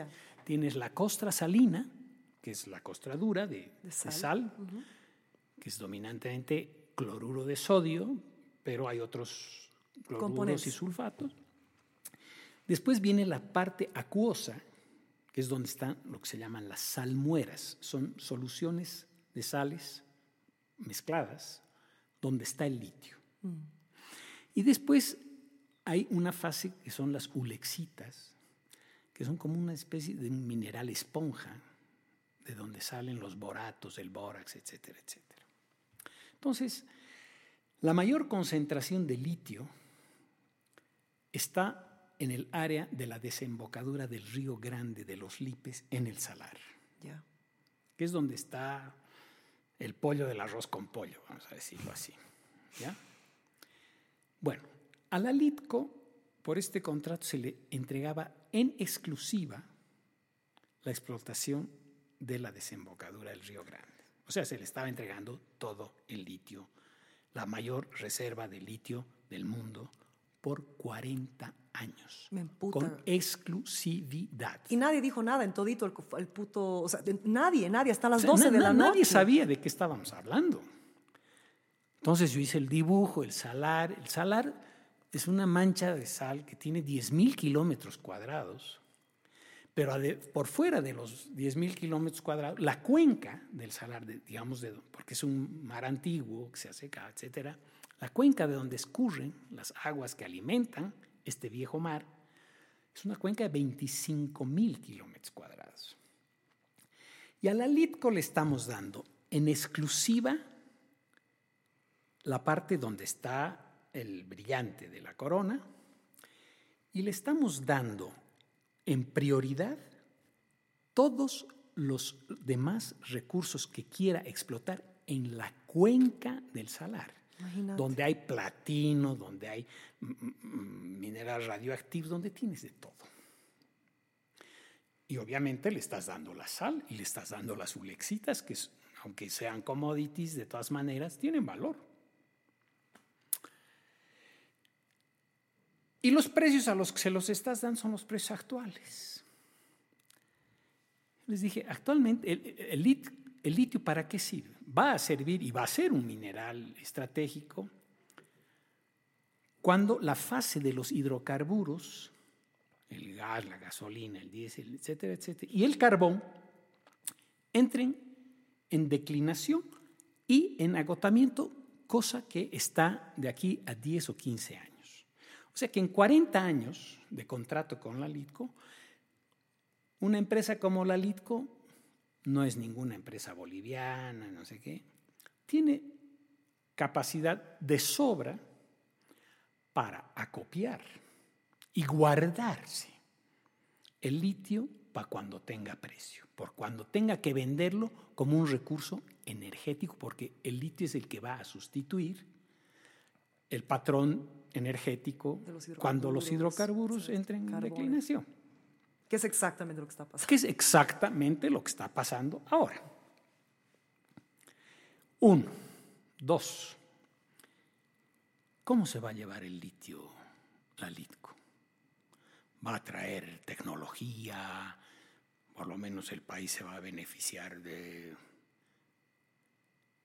Lo que va a hacer la Litco es cavar en la costra salina del salar unas grandes piscinas, va a bombear las salmueras ahí para que se evaporen con la energía del sol y esos concentrados se los va a llevar a guardarlos en sus depósitos de, de donde sea. O sea que tecnología, cero. Trabajo a la comunidad. Fuerza, es decir, va a crear empleos. En 40 años de contrato, la Litco se compromete a crear 80 empleos directos. Imagínate. 80 empleos. O sea, y los hermanos potosinos que están creyendo que eh, si no se aprueba el contrato con la Litco van a... Los potosinos van a tener derecho a 80 empleos directos con En este 40 contrato. años. Nos van a pagar nada, se van a llevar todo, no van a dejar tecnología, no van a dejar eh, empleo, no van a... Es una actividad de enclave como cualquier actividad minera, es decir, es un pésimo contrato. De manera que sobre mi cadáver este contrato, señores. Te emputaste cuando estabas hablando. ¿Sabes qué? Me hierve la sangre hoy como Y me hirvió en marzo. Porque estaba en la barra colegisladora atendiendo el debate, el entonces representante de la LITCO, que era nada más y nada menos que un ingeniero boliviano del equipo de la UNSA. Que le pagaron sus estudios, ¿no ve? No, el tipo, claro, había sido un profesor de los que eh, trabajó con recursos de la Universidad Boliviana, del Estado boliviano, se formó, eh, aprendió todo lo que había que aprender, era un técnico competente, etc. Y se pasó de bando y pasó a ser el, el, el hombre del, de la LITCO aquí. Es que qué vergüenza. Dije, qué vergüenza. Es que esto es lacerante, porque encima tenemos que aguantar esto. Que los, otros, los, los bolivianos, como si, si fuera que, que, la historia está empezando aquí. O sea, es que este señor que es aquí, el, el agente de la LITCO, es un tipo que ha leído todos los libros del Sergio Almaraz eh, con toda seguridad y conoce la historia de la minería en Bolivia, etc. No puede ser, no puede ser que comentamos el despropósito de, de, de firmar este, este contrato ¿Con qué, entreguista. cara, ¿Con qué cara, viejo? Sabiendo que estás vendiendo a tu gente, sabiendo lo que el pueblo potosino ha pasado con la minería, ¿cómo tú como boliviano puedes ir a, a vendernos así, viejos? Esas que qué pute. Así fue. Entonces, me sigue hirviendo la sangre, viejo. Meses después de que me has contado, me sigue hirviendo mi digo, sangre. Terminé mi intervención y los de la bancada oficialista pidieron cuarto intermedio. Me iban a decir, pero ¿por qué no nos has dicho antes? ¿Por qué no leen?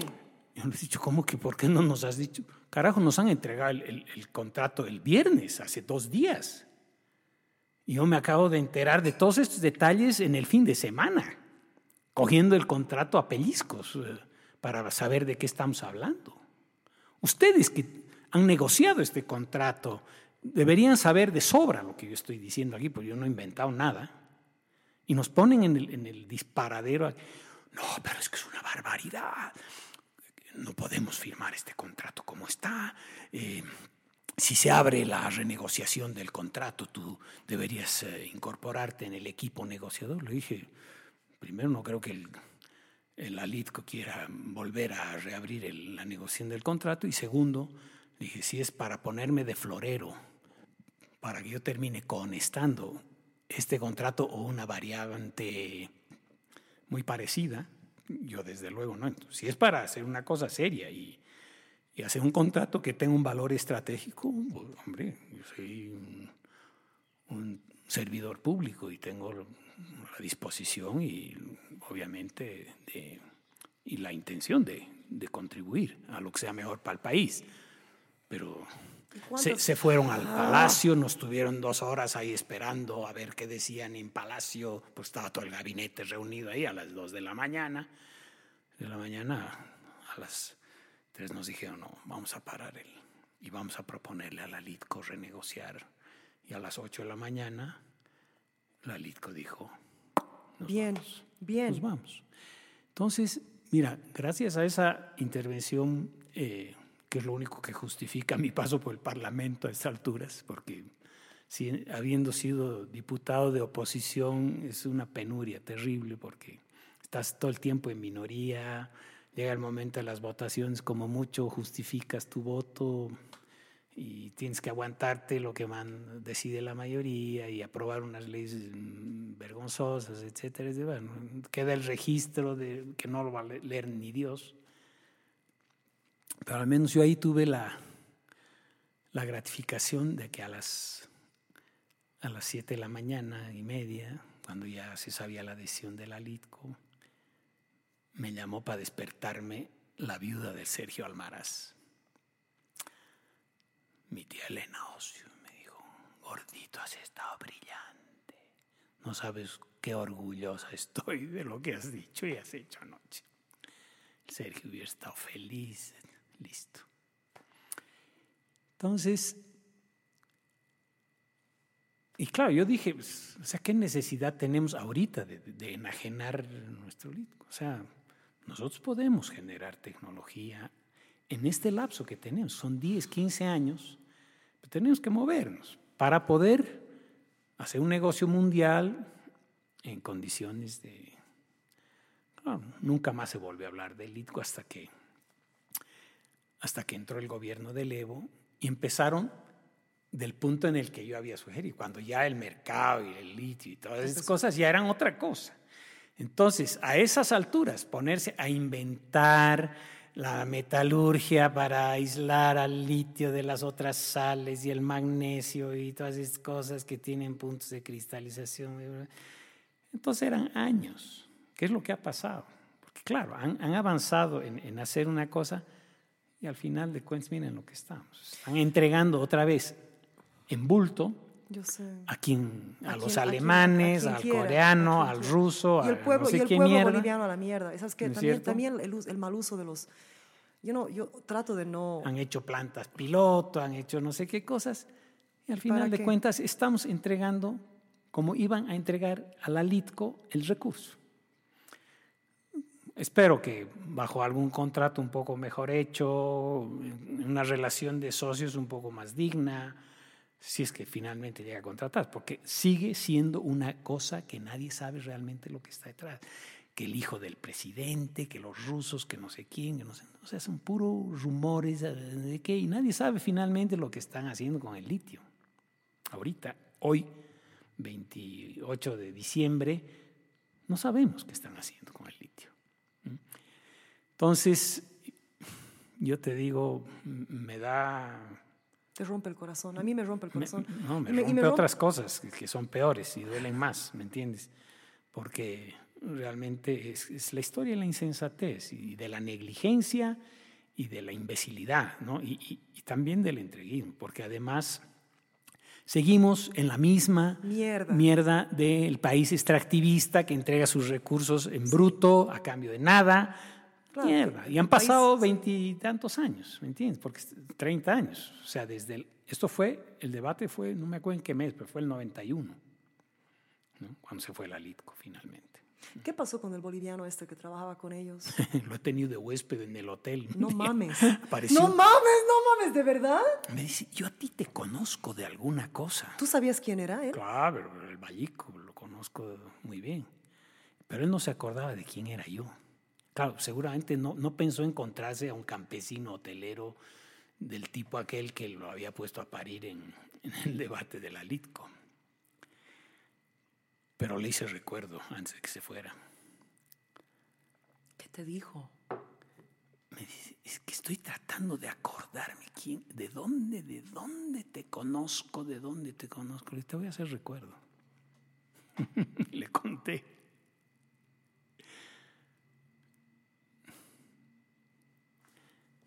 Y le dije, ¿sabes qué?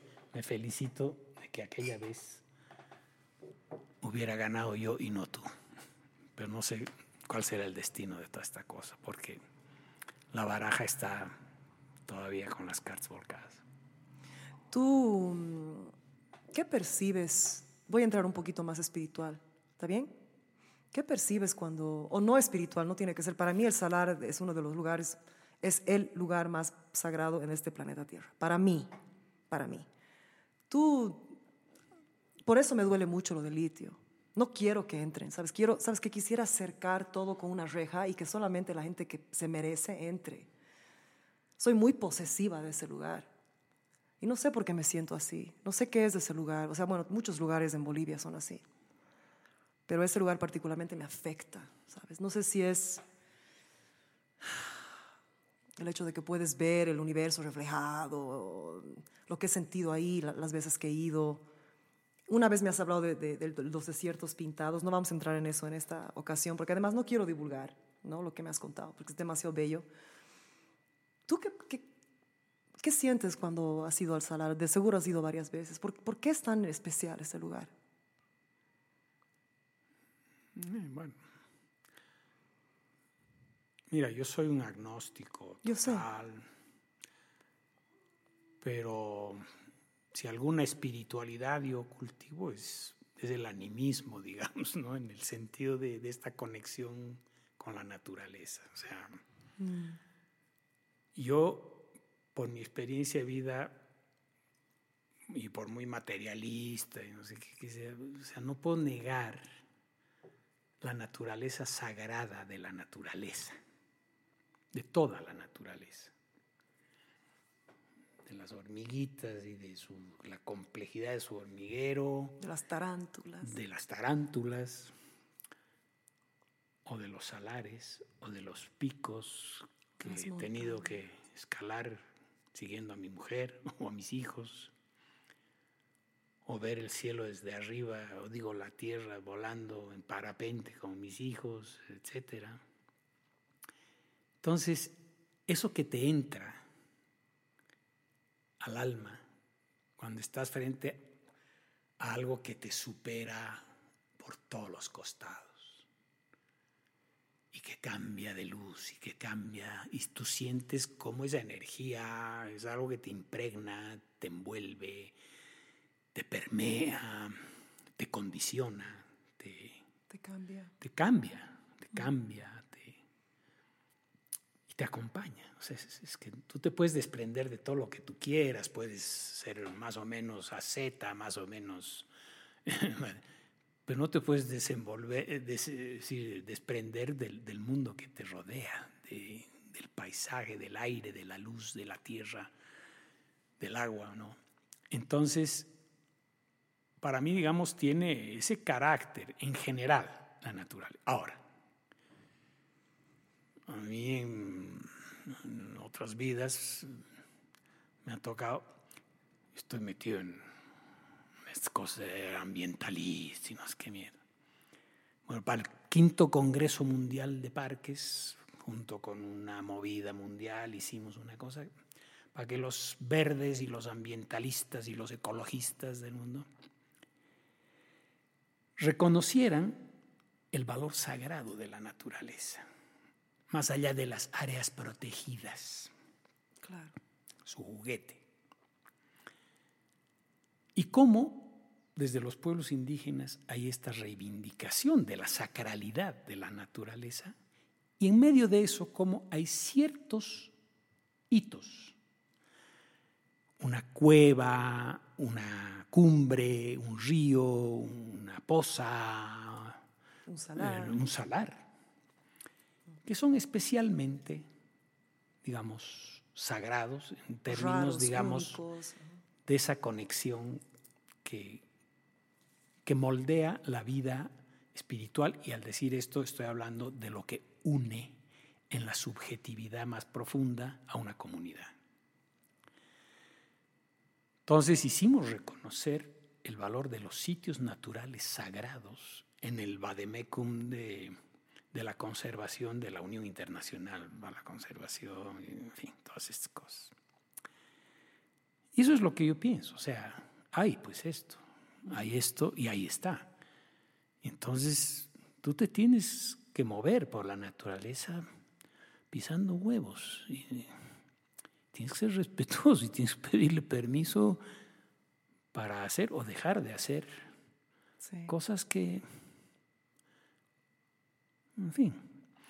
Entonces, hombre, para mí la solución no es cercar el salar y que no. O sea, naturalmente, todos tenemos derecho a nutrirnos de la espiritualidad de cualquier punto del planeta. Es que no quiero, no quiero que le hagan daño. O sea, ya están entrando, ya, hay ya, empezó, ya empezó a haber un poco de plástico. O sea, me emputa. Mm. ¿Te ubicas? O sea, yo sé, no te lo digo de cercar, pero es que tiene que haber más control. Tiene que Mira, haber los más plásticos que hay en, en los alrededores de Uyuni no se han producido en Uyuni. Ahí tú vas al cementerio de trenes que ha sido Yo sé. limpiado por un francesito y no sé qué, y ahora está igualito lleno de plásticos. Vienen volando desde, yo qué sé, desde el lago probablemente, ¿no? Porque el plástico de mierda llegó aquí para quedarse y se queda ahí donde hay paja brava y tolas que, que agarran esas bolsitas y no las aflojan hasta que están calcinadas y después sus fragmentos andan dispersándose malamente por todo lado. Entonces, lo que tenemos que cambiar, o sea, no es cercar nada, sino cambiar de hábitos para no producir las cosas que joden. Pero no la crees- sacralidad de- pero, de- pero no de- crees que tiene que haber más control. Mira, cuando he ido al salar las dos veces, o sea, había los guías mismos, o sea, es every, everything open to everybody, ¿no? o sea, tú, ah, tienes derecho a hacer lo que te dé la gana, ¿no? Es así y, y- siento Claro, que... o sea, no, no, obviamente, es un Pero es que los, los mismos guías hacen eso. Y te digo que en República Dominicana, una de las playas, hay un lugar que se llama El Cayo, que es en Punta Rusia, que no es en la parte turística. Nunca en mi vida he visto agua más hermosa en mi, mi- en mi vida. Los peces se acercan a ti, o sea, estás hasta aquí, ves hasta el fondo. Y los mismos guías no protegen las aguas, o sea, es como que veía un plastiquito y no había mucho. Y le decía al guía, pero levantemos. Así, no sé qué, supuestamente ahí dicen, no, no hay basura, no tiren nada, pero el guía mismo no se responsabiliza, o sea, es como que no hay una ley que lo proteja, ¿sabes? Mira, es un tema de actitud. Yo te voy a decir, Toro Toro. Tú has estado. Toro Toro hay un parque nacional, hay un, Es maravilloso. es un área protegida, etcétera, etcétera. Como hay 22 en el país. Yo creo que Toro Toro es el área protegida más limpia del sistema. Es porque yo lo he visto. Y he visto Tú vas a caminar a los circuitos que están habilitados y tal, y no encuentras basura. No, no. No hay botellas, no. hay bolsas, no hay papelotes de galletitas. Pero eso los guías joden también, joden un montón los guías. Pero eso. Ahí es que es, es un- es una labor encomiable, insustituible, la de los guías. No son los guardaparques. Que No. tenían- no, son estos muchachos que han visto que eso le da un valor agregado al trabajo del que ellos viven y que la gente lo aprecia. Y cuando el guía le dice a su, a su cliente que por favor no deje basura, que se lleve lo que está generando, etcétera, etcétera, etcétera, esa labor de educación ambiental sencilla, modesta, humilde que hace el guía y que cuando encuentra alguna basurita la mete a su mochila y se la lleva, Sí. una cosa que se ha forjado ahí, en las condiciones de ese lugar y tal. Porque tú vas a cualquier otro sitio, área protegida y tal, si encuentras guías, quién sabe. Los guardaparques eh, en ningún área son suficientes como para hacerse cargo de una tarea de esta magnitud. Eh, las áreas que están abiertas a la visitación pública están sujetas a que el, visitante haga lo que sabe hacer, entre otras cosas, generar basura etcétera, etcétera. Entonces es un tema de educación. Muchas veces la gente piensa, ah, porque los gringos cuidan más y los bolivianos son los que... No, no, no. Ha podido El ser así sistema. hace unos años, No, el sistema es el que pero cuida. hay gringos que contaminan y que echan basura y hay gente nacional que cuida y que se sorprende y que le gusta ayudar a que un recurso que empiezan a apropiarlo, a sentirlo suyo, a valorarlo, a ponerlo en, en no sé qué, oye, lo cuidan y que sea cada vez mejor. ¿me ¿Entiendes? Esto, en los últimos años, porque ahora básicamente el turismo que llega a Toronto y al país en general no se ha recuperado el turismo extranjero desde la pandemia, es turismo nacional, que antes no había. No había. Y hoy día hay un boom. Los bolivianos hemos decidido finalmente empezar a conocer nuestro país, que es una verdadera maravilla. Y lo hacen por estos lugares que se van poniendo de moda, que suenan, que aparecen en el Facebook, que no sé cuántos, o que le han oído decir a fulanito que no sé cuál.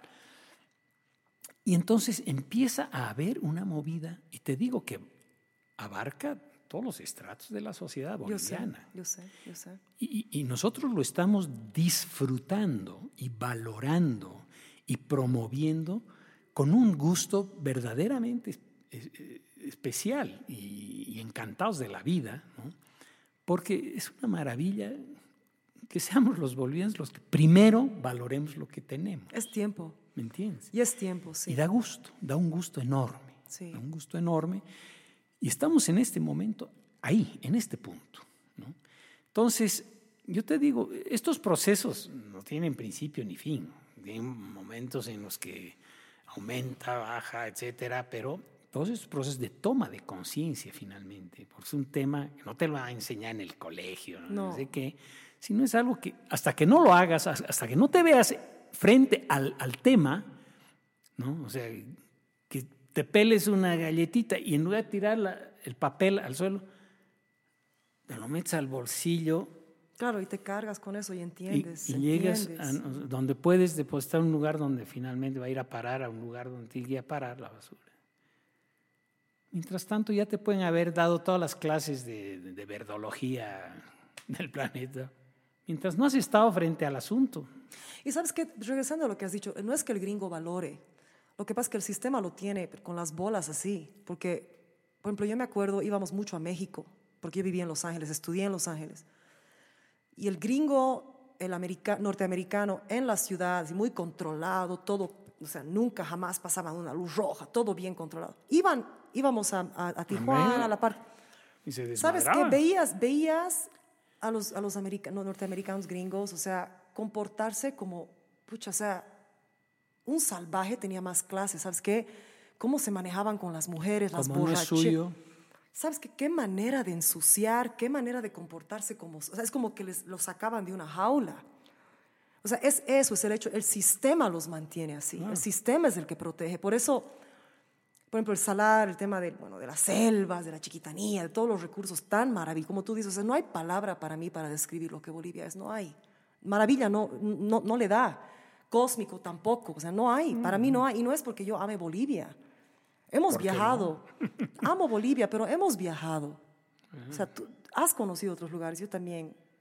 No hay un lugar así. No hay. Sí, bueno. Pero el hay sistema no otros lugares que protege. tienen otras cosas. Y, Sí, sí, sí, Y aquí claro, cada quien tiene que bancarse Sí, lo sí, que sí. tiene, ¿no? Y, y mira, lo que tenemos que hacer nosotros, más que estar mirando para afuera, que lo que Claro. solemos hacer, porque somos un país muy acomplejado, y es ahí donde reside la mayor colonialidad de- que está Sí. insertada en nuestro... ¿ah? En toda Latinoamérica, ¿no? Es amar a este país como es, ¿me entiendes? Sí. Y y Integrarse. cuidarlo, y y- y cuidarlo porque comprender. lo quieres, porque lo que o sea, tú no puedes querer algo que no conoces. Y además, sabes que comprender lo que estábamos hablando, ¿no?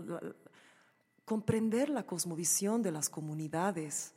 Y no te estoy hablando de izquierda, de derecha, a la mierda la política, porque obviamente no funciona esta izquierda, derecha, o sea, no me interesa ya.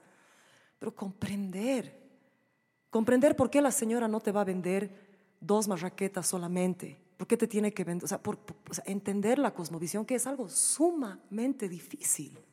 Y ellos también, o sea, y esto del idioma, ¿no ve? Es crear ese puente. Pero mira, ahí hay una palabra que resume todo y es muy sencilla, que es respeto. Respeto. No es tolerancia, es cosas espantosas, es respeto.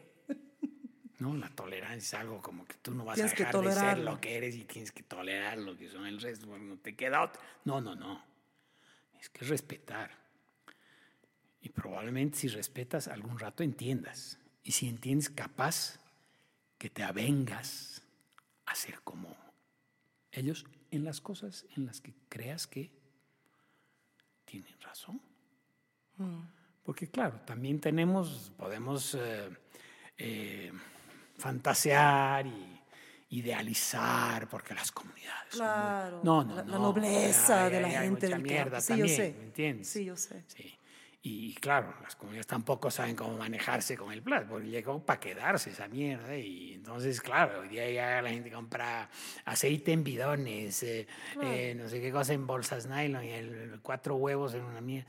En fin, Es bien que eso complicado. hace 30 años no era así, ¿me entiendes? Bueno, tampoco el Y, a- y plástico. no va a volver a no. ser como antes. Y, y tampoco el plástico, todo, todo este uso. Yo me acuerdo de Guagua, o sea, no habían bolsas plásticas, no, no porque la gente era consciente, no había plata. Con mi abuela íbamos a la cancha con, Con- nuestras, con el- con claro, nuestras bolsitas. de- Y había una para la carne roja, que era sangrando, ¿no ve? Que llevabas así. Después había otra para la papa. O sea, y era eso lo que te bancabas. Y no era porque éramos conscientes, no había plata. Y te daban el- la libra de arroz en un cucurucho de Sí, periódico. ¿me y la leche te la traen en una botella desde así, similar, y si no, y si no eh, retornabas, no había leche para ti, o sea, cagabas, ¿no ve? Así O sea- nomás es. Entonces, mira, no hay que angustiar y pensar que hay soluciones y, y que las soluciones pasan por cerrar, no cerrar nada, o sea, se te va a colar sé, yo por sé, las rendijas de, de- de donde sea, o sea, todo es un tema de, de toma de conciencia y es un fenómeno colectivo e histórico, o sea, no- nadie puede quemar etapas, mientras no estás frente al fenómeno y no hay alguien que te diga, hey, Así hay, así es posible. ¿ah? o, o- o- o que tú te des cuenta y que veas en un lugar prístino de maravilla y tal, que puta, tu botella está haciendo la diferencia, joder, te la vas a guardar y ya, ¿me entiendes? ¿no? Entonces, procesos, procesos, y claro, si hay alguien que además te ayuda y te dice, hey, no se puede, por favor, Por favor, no lo hagas. por favor no lo hagas. De O tu, sea, tiempo, de tu tiempo en México, para poco cerrar esta, esta hermosa conversación, que pucha, espero que vengas va- varias veces. Yo voy a ir Toro Toro otra vez, voy a ir y vamos a hablar otra vez y voy a hablar con el Mario. Tu tiempo en México, tan hermosa que es esta ciudad. Tengo un carnal maravilloso, hay un ah, productor. Y trabajar con esta fundación de la Rigoberta. ¿Cómo ha sido? O sea, ¿qué, qué es lo que puedes extraer de esa experiencia tan, tan intensa? Muy intensa, muy variada y muy... eh, bueno, en todo sentido, ¿no? Potente, potente. Y bueno, una- un aprendizaje sin parar. ¿Cuántos años fue? Seis años. Entonces me fui a México en un momento en que mi vida estaba atravesando por un cuello de botella brutal. Había separado de la madre de mis hijos. Después del 97, cuando tuviste la desilusión, o fue en el 97. Me fui el 98. Ya, fue en esa época, claro. Entonces, yo había conocido a Rigoberta mucho antes. Nos conocimos en el exilio. Ella acababa de salir de México, era una indiecita que no hablaba apenas castellano. Los guatemaltecos estaban paseándola por el mundo para que contara el drama del genocidio Chapín. Yo acababa de llegar a, Noruega, entonces en el ambiente de la solidaridad con América Latina, un día me enteré, ha, llegado no sé quién de Guatemala, nos juntamos. Ahí nos conocimos con la Rigoberta. Y después, bueno, eh, con la actividad política y todo, yo era secretario de Relaciones Internacionales del MBL durante todo el tiempo que estuve en el MBL. Entonces, viajaba mucho, en fin, relaciones con otros. Cuando estabas como Viento Bolivia Libre, MBL. ya. Entonces ahí topamos muchas veces con la Rigo. Yo organicé el Festival Internacional de Cultura en Sucre y Potosí, en el Inti La Calle, que ha debido ser el evento cultural más grande y, y largo. Inti, que- Inti la calle, para los que no saben, Inti es sol, la calle es... Inti la calle que cuando el sol se vuelve sombra. Y organizamos esta la tercera versión del Festival Internacional de la Cultura en torno a la fecha del último eclipse total de sol del milenio. Uf. ¿Qué fue? o sea, intenso. Heavy. 23 días de Holgorio, Sucre y Potosí, 350 eventos, 3.500 participantes. Bueno, ¿Por qué no organizas otra vez y me invitas? Invítame. porque estoy retirado. Y ahí, puch, lo que me... Lo Entonces que le me invité a la Rigo, vino al festival a leer sus poemas, en fin. Entonces teníamos una relación y cuando a mí se me descuajeringó la vida, fui a, a buscar algo en Guatemala, que acaban de firmar los acuerdos de paz y o sea, cosas. te fuiste a Guatemala así como me voy, así Yo necesito un espacio. A, a- Guatemala para ver si ahí podía respirar otros aires, tomar distancia de esta cosa. Y lo que me encontré, bueno, era un país que tenía un- estaba empezando a, a tratar de desprenderse de la violencia y toda esta cosa, muy, muy amparado en la, la comunidad internacional que patrocinó todo este proceso, etcétera. La visité a la Rigo y me dijo, mira, ¿para qué te voy a ofrecer una cosa? Aquí tengo aquí la fundación, pero tengo que darle trabajo a todo el mundo, los desmovilizados de no sé qué, no sé cuántos, o sea, no, ya no tengo que hacer, o sea, y encima voy a traer un boliviano, no, lo siento mucho, No hay nada. déjame pensar y si alguna cosa me ocurre te aviso. Pum, me vengo de vuelta y pum, correo de la Rigoberta. Me dice, es que no se me ha ocurrido, pues estaba pensando en Guatemala, pero ¿no te interesaría México? Pucha. Digo, México, ¿y para qué? ¿Hacer qué en México? Me dijo, mira, yo empecé con la fundación cuando estaba en el exilio todavía en México. Cuando recibí el premio Nobel, yo vivía en México y tengo ahí la, la fundación y la tengo abandonada, porque desde que me venido a Guatemala, pues Claro, nadie está ahí liderando. esa cosa está ahí tirada, y me da mala conciencia porque los mexicanos conmigo se han portado como la maravilla Son un más grande. superpueblo, son un superpueblo. Y yo no siento que no he retribuido nada de lo que recibí, etcétera. Y, y creo que tú eres un tipo con, con luces, con reflejos, que se, se va a dar cuenta al tío de la cantidad de cosas que se puede hacer desde un espacio como este. Y si te interesa, toda tuya. Y me fui a México así. Me dijo, mira, no tengo ni, ni, ni, ni, te puedo pagar, no sé, mil dólares eh, hasta que inventemos alguna cosa, no tengo proyectos, no tengo nada, pero si me dices que sí, SAS, eh, yo me voy a poner también en, eh, campaña. en campaña y las cosas que me puedas proponer, etcétera, podemos ir inventando y ya, armamos algo, ¿no? Bueno, y ahí me quedé seis años. ¿Cómo fue cuando llegaste? O sea, Pues- per- per- perdón, perdóname, si no, si no tienes que responder esto, pero te divorciaste, o sea, ya hablaste con todos, tus No, me ya estaban crecidas. No, bueno, me había separado año y medio, dos años antes, estaba divorciado, etcétera. Tenía una nueva pareja, me fui con ella, Ya, boliviana. española. Ay, ay, ay. Nos Mercedes, fuimos ¿no? juntos con Mercedes. Eh, Tus guaguas, pero ya estaban. mis hijos eran jóvenes, eran- tenían 15 años, Claro. 14, en fin, eran guaguas todavía, pero... Y entonces, claro, era una decisión complicada tomar distancia de mis hijos y tal, pero era un momento en el que aquí el aire estaba muy enrarecido y era una cosa Denso, denso. jodida. mm. Entonces, bueno, dije, tal vez va a ayudar poner tierrita por medio a que bajen estas cosas ahí tan duras. Y, y bueno. Entonces me metí de cabeza en, en la experiencia rigobertiana, mexicana, y por además es que armamos una cantidad de cosas que me permitían, por un lado, acompañar la agenda mundial de la Rigoberta, Premio Nobel, la paz, los, todas las El movimiento guerras, indígena, la cosa, lucha de los movimiento pueblos, claro, Naciones. Unidas, no sé cuánto, los derechos de no sé cuál. Y después la cosa concreta en las comunidades, un proyectito de esto, del otro, la autogestión, no sé cuánto. Entonces yo pasaba de estar dos semanas en Ginebra discutiendo el proyecto de declaración de Naciones Unidas y a la semana siguiente estaba en la Sierra de Guerrero con un Pucha. proyecto de mujeres, el atole, el chocolate, el esto.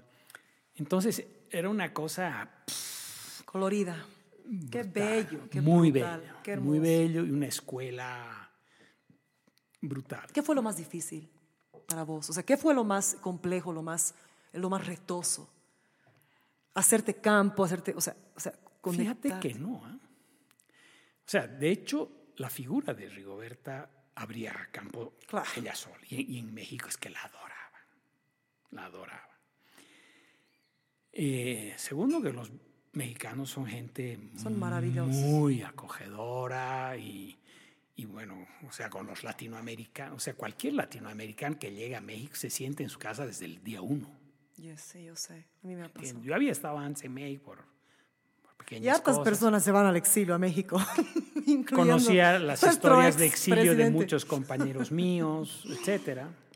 Entonces, no, no tenía ni... O sea, cuando me dijo la Río a México, yo dije, coño, pero ¿qué he hecho yo para merecer la lotería? ¿no? Y entonces, y de hecho, bueno, eh, yo era una persona, o sea, que llegué no a atropellar a nadie, ni mucho menos, pero bueno, la Rigoberta abría puertas y yo me ocupaba de que no se cerraran y de ir dándole forma a cosas, entonces empezamos a armar programas, proyectos, etcétera, etcétera. Entonces, digamos, eso no, o sea, era un esfuerzo creativo y que fue muy interesante porque había un espacio que había que darle forma y, y- y cuando yo llegué, la Rigoberta recibía, no sé, cada año entre 700 y y 900 invitaciones para ir a dar una conferencia, no sé qué, ir a un evento, no sé cuándo. Y lo curioso es que, oye, iba a más de 300. Pucha. Entonces yo le dije, ¿sabes qué, Rigoberta? No tienes ninguna obligación.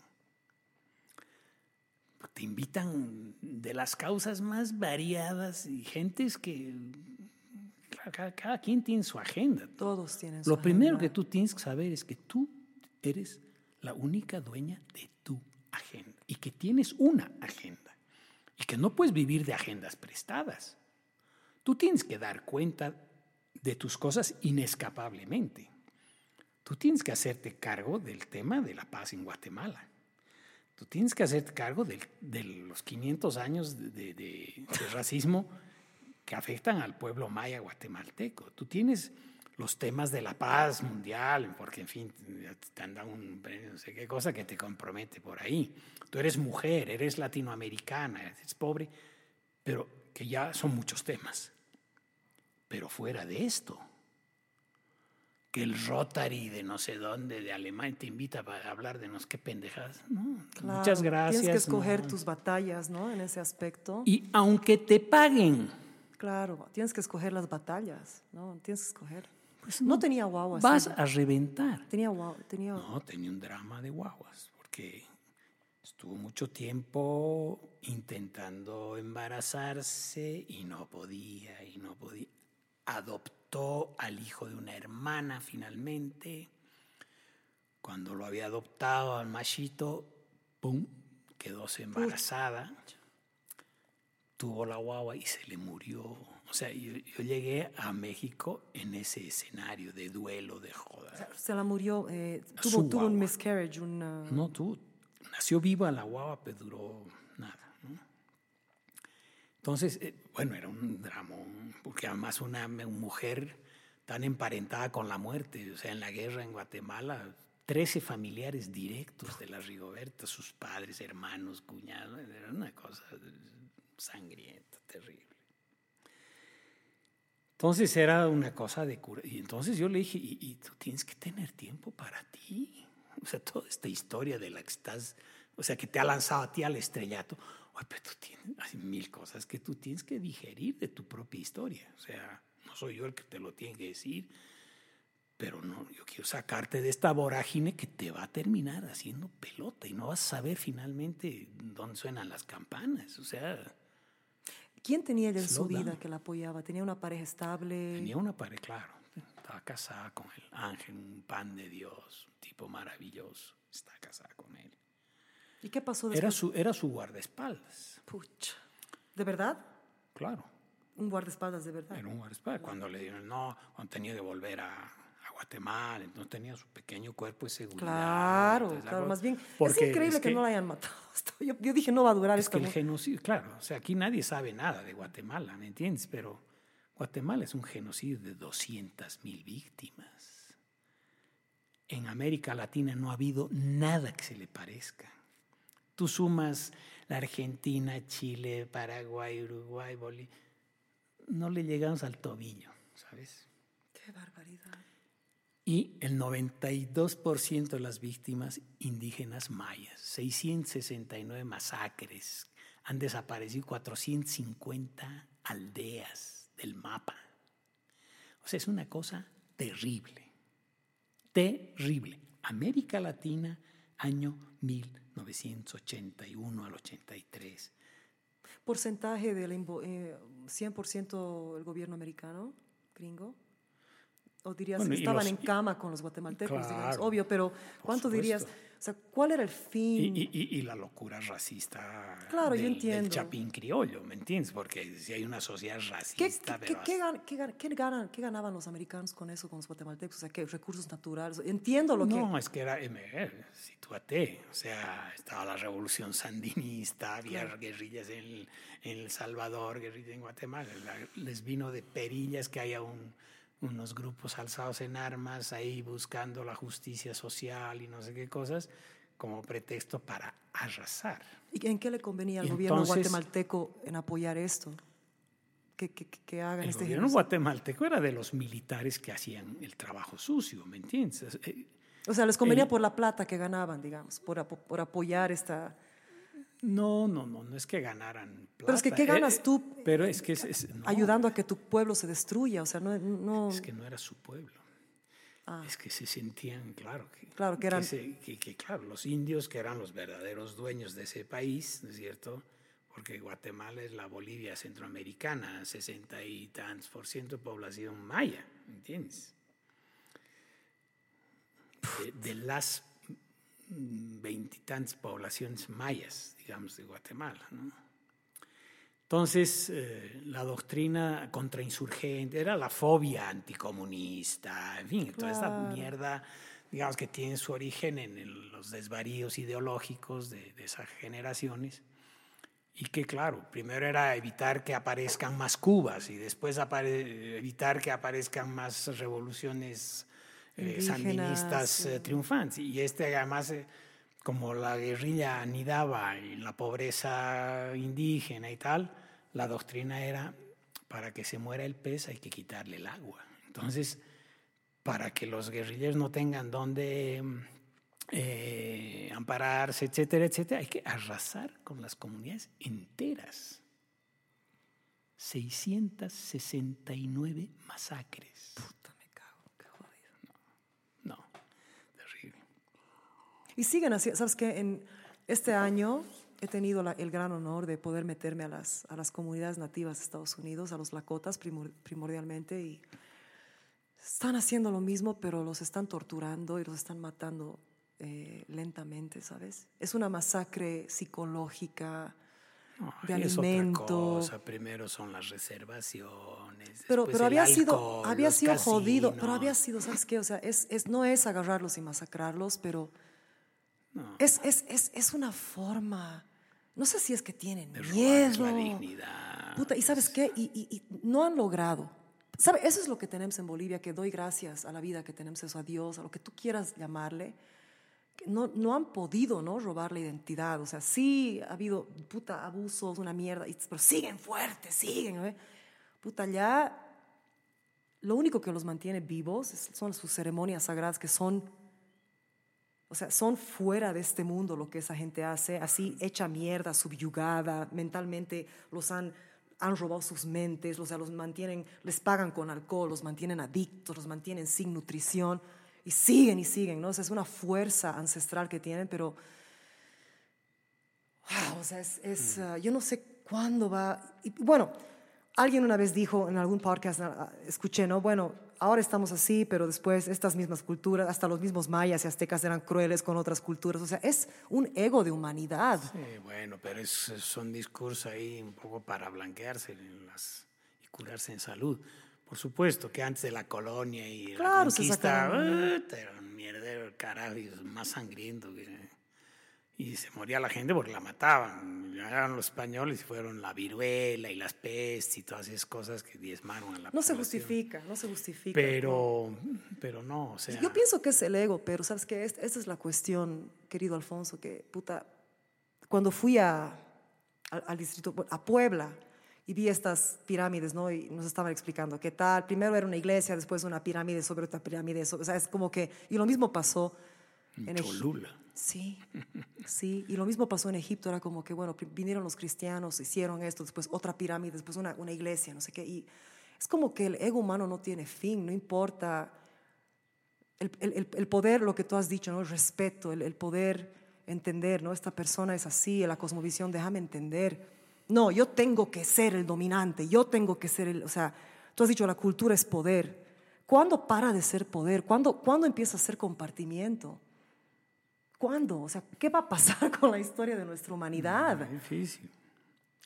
Muy difícil, porque son poderes asimétricos, difícilmente, además que claro, quien tiene un poco más quiere más y, y quiere que el que tiene un poco menos tenga menos, ¿me entiendes? Y entonces, eh, cuando hay tanta codicia y cuando hay, qué sé yo, pues recursos de por medio, territorios de por medio, a pesar de que ya estos temas en este mundo digitalizado, mm, etcétera, etcétera, parecería que son cada vez menos relevantes.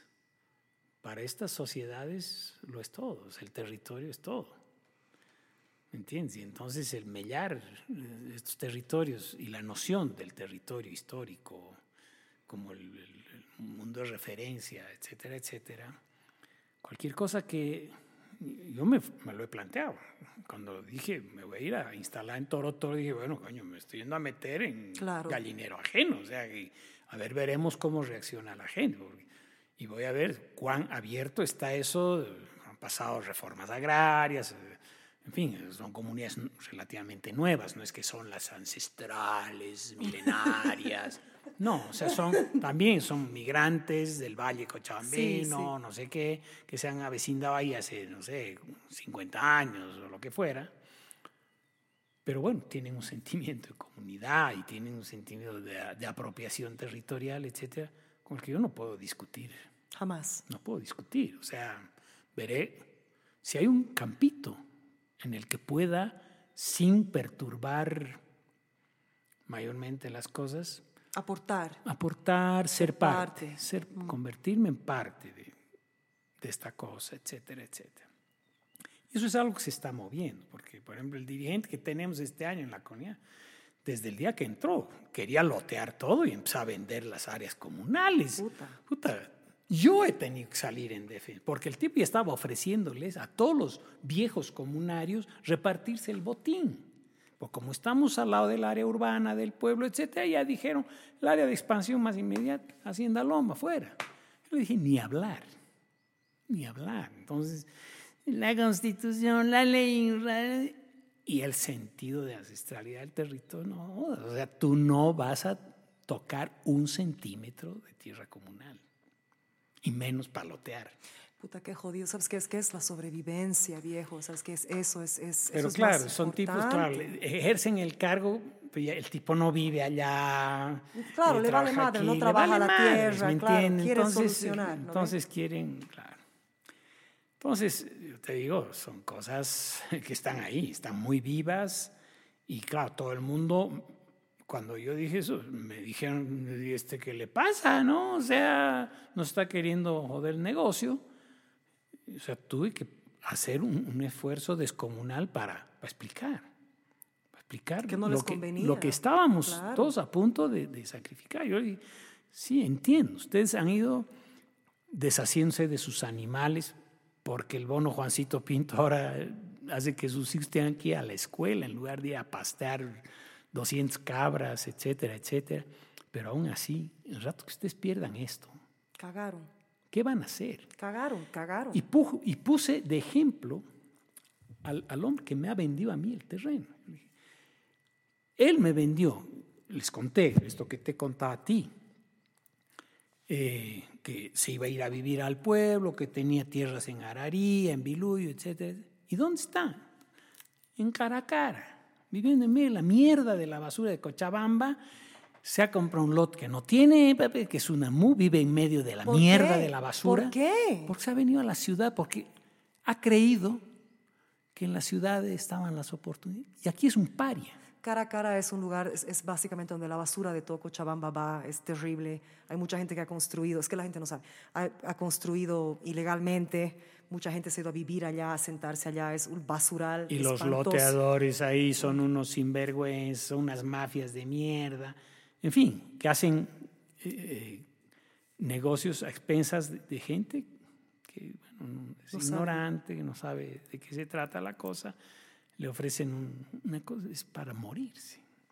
Aquí este pobre no consigue trabajo, lo desprecian porque es campesino, porque no sé, es un poco sordo, consigue un trabajo, no entiende bien lo que le están diciendo, lo maltratan. Bueno, es una cosa terrible.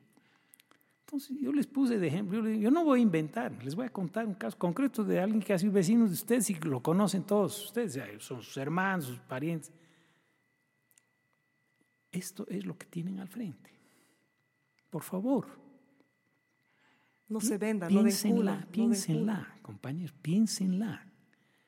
No es así de fácil. O sea, ¿Sabes qué? Es que mucha, y con este chango de, bueno, Gabriel Flores de Minerales Bolivia, hemos hablado mucho de eso, cómo él tra- ha trabajado con gente que se saca la mierda sacando minerales, ¿sabes?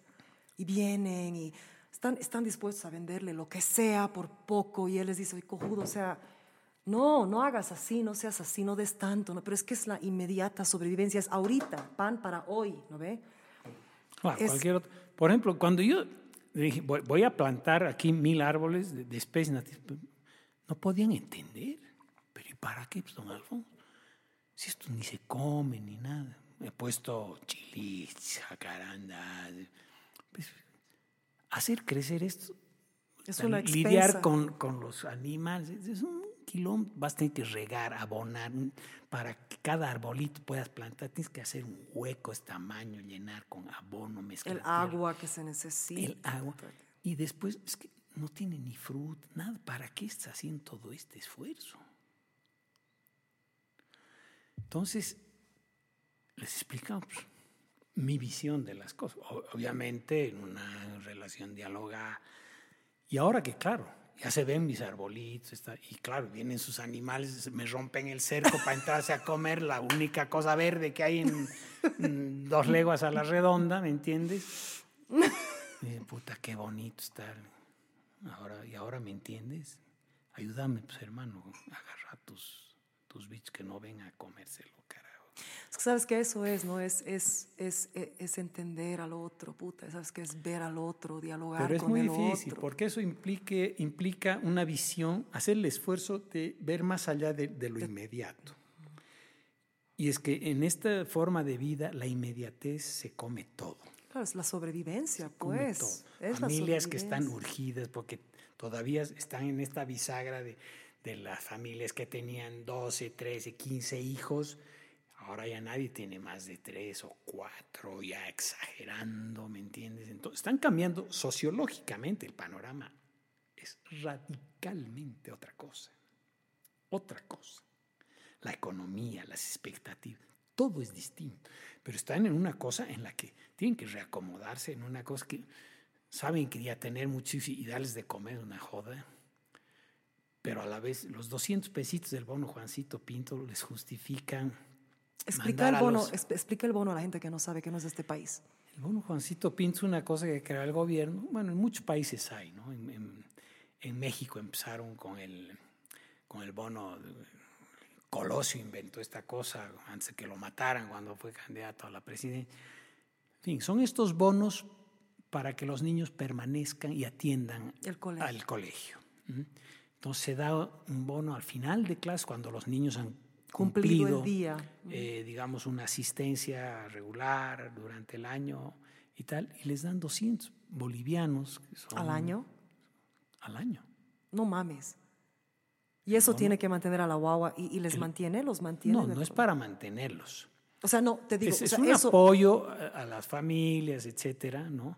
pero las familias, o sea, por 200 pesos al año Por 200 mantienen a pesos sus hijos al el año. Claro, cuando tienes seis hijos en edad Ah. escolar, Claro, ¿no? claro, claro. O sea, son 1.200 en una economía muy poco monetizada, como es la economía de, los, de las comunidades, como la de Toro Toro. 1.200 bolivianos es un montón de plata que la gente, claro, ahora que todo el mundo va al chapar y tal, tienen platita, ¿no? Pero 1.200 de un jaucazo que te tocan a fin de año. Jaucaso, a ver, explica eso. Es que realmente amo tu criolleza. Dale, Eh, Jaucaso, dile que explica lo que es. este, hacen una diferencia enorme. O sea, la diferencia que justifica deshacerse de, la, de las tres cuartas partes de tu hato ganadero, porque hasta hace 10 años, 12 años atrás, las familias tenían rebaños de 200, 250 cabras. Hoy día el que más tiene debe tener 50. Porque ya no hay quien vaya a pastorearlas. Las cabras, las ovejas, las vacas. Y qué trabajo de mierda que es, ¿no? Entonces, En Toro y Toro encima, era- mira, o sea, yo tengo ahijada, una chica que es la primera, y va a ser la primera profesional de la comunidad. En Toro Toro. Ha sido la mejor alumna de su promoción el año pasado. Le hemos ayudado para que entre a la normal a estudiar en Potosí. Normal Católica, es una universidad. No, no, Ah. no, no es O la normal, normal, católica, es la normal, la escuela de, de profesores del Ah, ya, ya, Estado, ya. ¿no? Ya. Depende de la universidad, etc. Y va a ser la primera profesora graduada que haya salido de la comunidad de Hacienda Loma. Es una niña brillante, Como son muchos, como son muchos, muchos. empeñosa, creativa. Mira, es una luz, la Pamelita.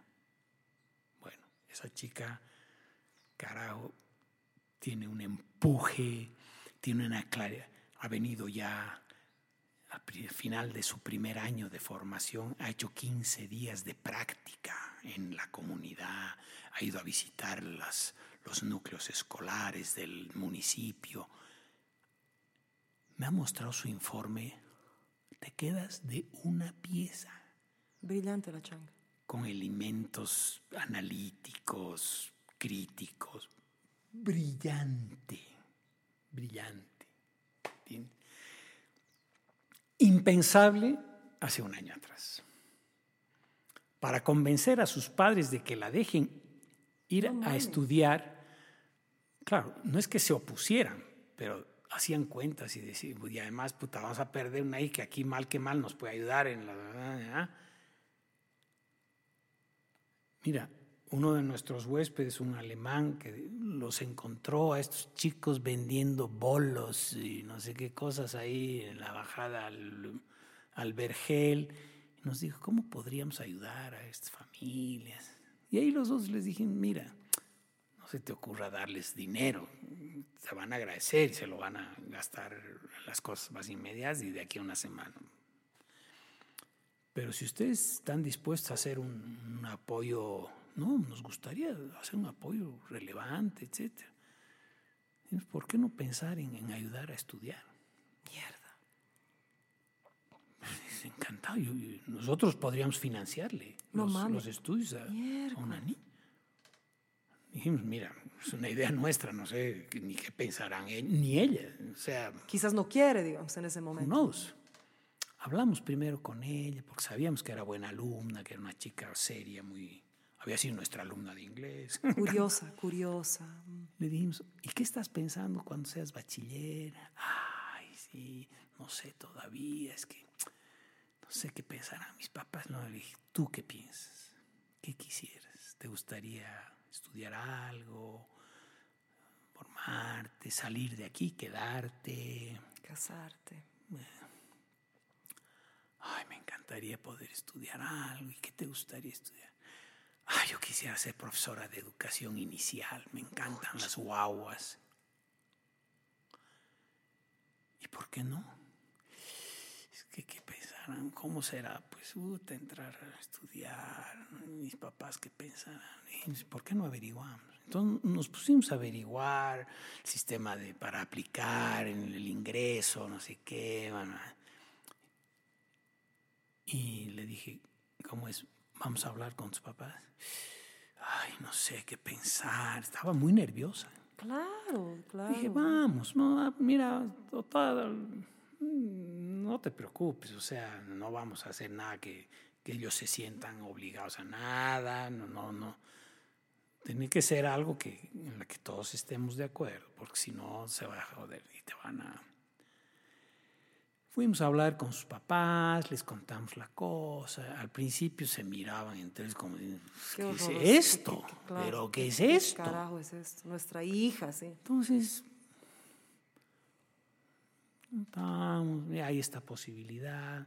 Naturalmente, claro, todo depende de ustedes, si les parece bien, pero mira, la Pamelita es una chica tan inteligente, estaba muy orgulloso de su hija. Puede abrirle nuevos horizontes a ella, incluso A para la familia, claro, para sus pueblo, hermanos, como- etcétera. Mira, todo está cambiando, fíjate, en lugar de irse al chapar, estas cosas, que, haya, que haga algo distinto, que venga aquí y aporte cosa diferente. Piénsensela así sin forzar. Al, al cabo de unos días vinieron a decirnos, hemos pensado. De verdad. Y puede ser. Bueno, he estado yo con la Pamelita llenando los formularios de aplicación. Me pasa una semana. Necesitas un curso de postdoctorado para poder llenar esas mierdas de, en el internet. ¿Tan jodido? Pero hemos logrado hacerlo. Ha dado su examen de ingreso para entrar a la normal. Ha sacado la mayor nota Pucha. de todos los postulantes en Potosí para esa plaza. Y ahora es la mejor alumna de, de su curso en Potosí. Mira, es un, es un motivo de orgullo para su familia. Ella está con una autoestima del carajo, pero además sin, porque ahora está de vacaciones, viene, se mete en los temas de su familia y es- mira, es ¡Qué una verdadera maravilla, ¿no? Entonces, hay cosas de estas que yo te digo, yo he abandonado la idea de transformar el mundo y la paz mundial y el socialismo y, y estos resultados me justifican de sobra. Te he dicho, De sobra. te he dicho, ese lugar que tú tienes, lo que estás haciendo en, una- en un nivel micro, microcósmico, es más poderoso a veces, Mm. ¿sabes? Si es, yo lo he visto, yo lo he sentido, y eso que yo no sabía de la Pamela. Yo no y, sabía y- de lo y no estoy yo haciendo nada, me estoy vehiculizando, ayudando Pero a, no- ¿me pero- pero está bien, pues, Pero a que que se den las cosas y se están dando. Algunas se dan mejor que otras, etcétera, pero Y no es que no estás sacrificando nada, Alfonso. Yo sé que amas vivir allá, pero yo, con todo el romanticismo y esto de ser campesino después de toda la vida intensa que has tenido, y no ni siquiera hemos incursado en un tercio. O sea, yo estoy tocando Mm. los puntos que a mí me han tocado las dos noches de seis horas que nos hemos pasado charlando. Pero ese, ese es el punto del cambio. Y, o sea, por eso estoy haciendo este podcast, porque quiero en- que la gente vea, gente como tú, en este país, que desde lo microcelular, ¿no? el microcosmos, hacen un cambio enorme. Y no es solo por la Pamela, es porque lo, lo que has hecho en mí, lo que has hecho en mi hermano, lo que has hecho en su amigo el Cris, lo que has hecho en... O sea, es eso, es, es la presencia, el trabajo, el ejemplo. el y yo sé que es difícil. Campesino, a mis 60 años, abarcas, no sé qué, la comunidad. ¿Tú crees que yo no sé que es difícil después de haber tenido la vida que has tenido? ah, es pues, difícil. Pero vale la pena, pues, Pero además es una delicia. porque tienes la vista más hermosa de todo Cochabamba. Después de la mía. No, no, no. Oye, Bueno, ya no te voy a torturar porque tenemos que ir a vernos además con nuestros amigos. Gracias. encantado. Pucha, en unos meses más vas a regresar o yo voy a ir a Toro Toro. Gracias, gracias. Salud, amigo. Salud. Desnuda. Lengua desnuda. Lengua desnuda.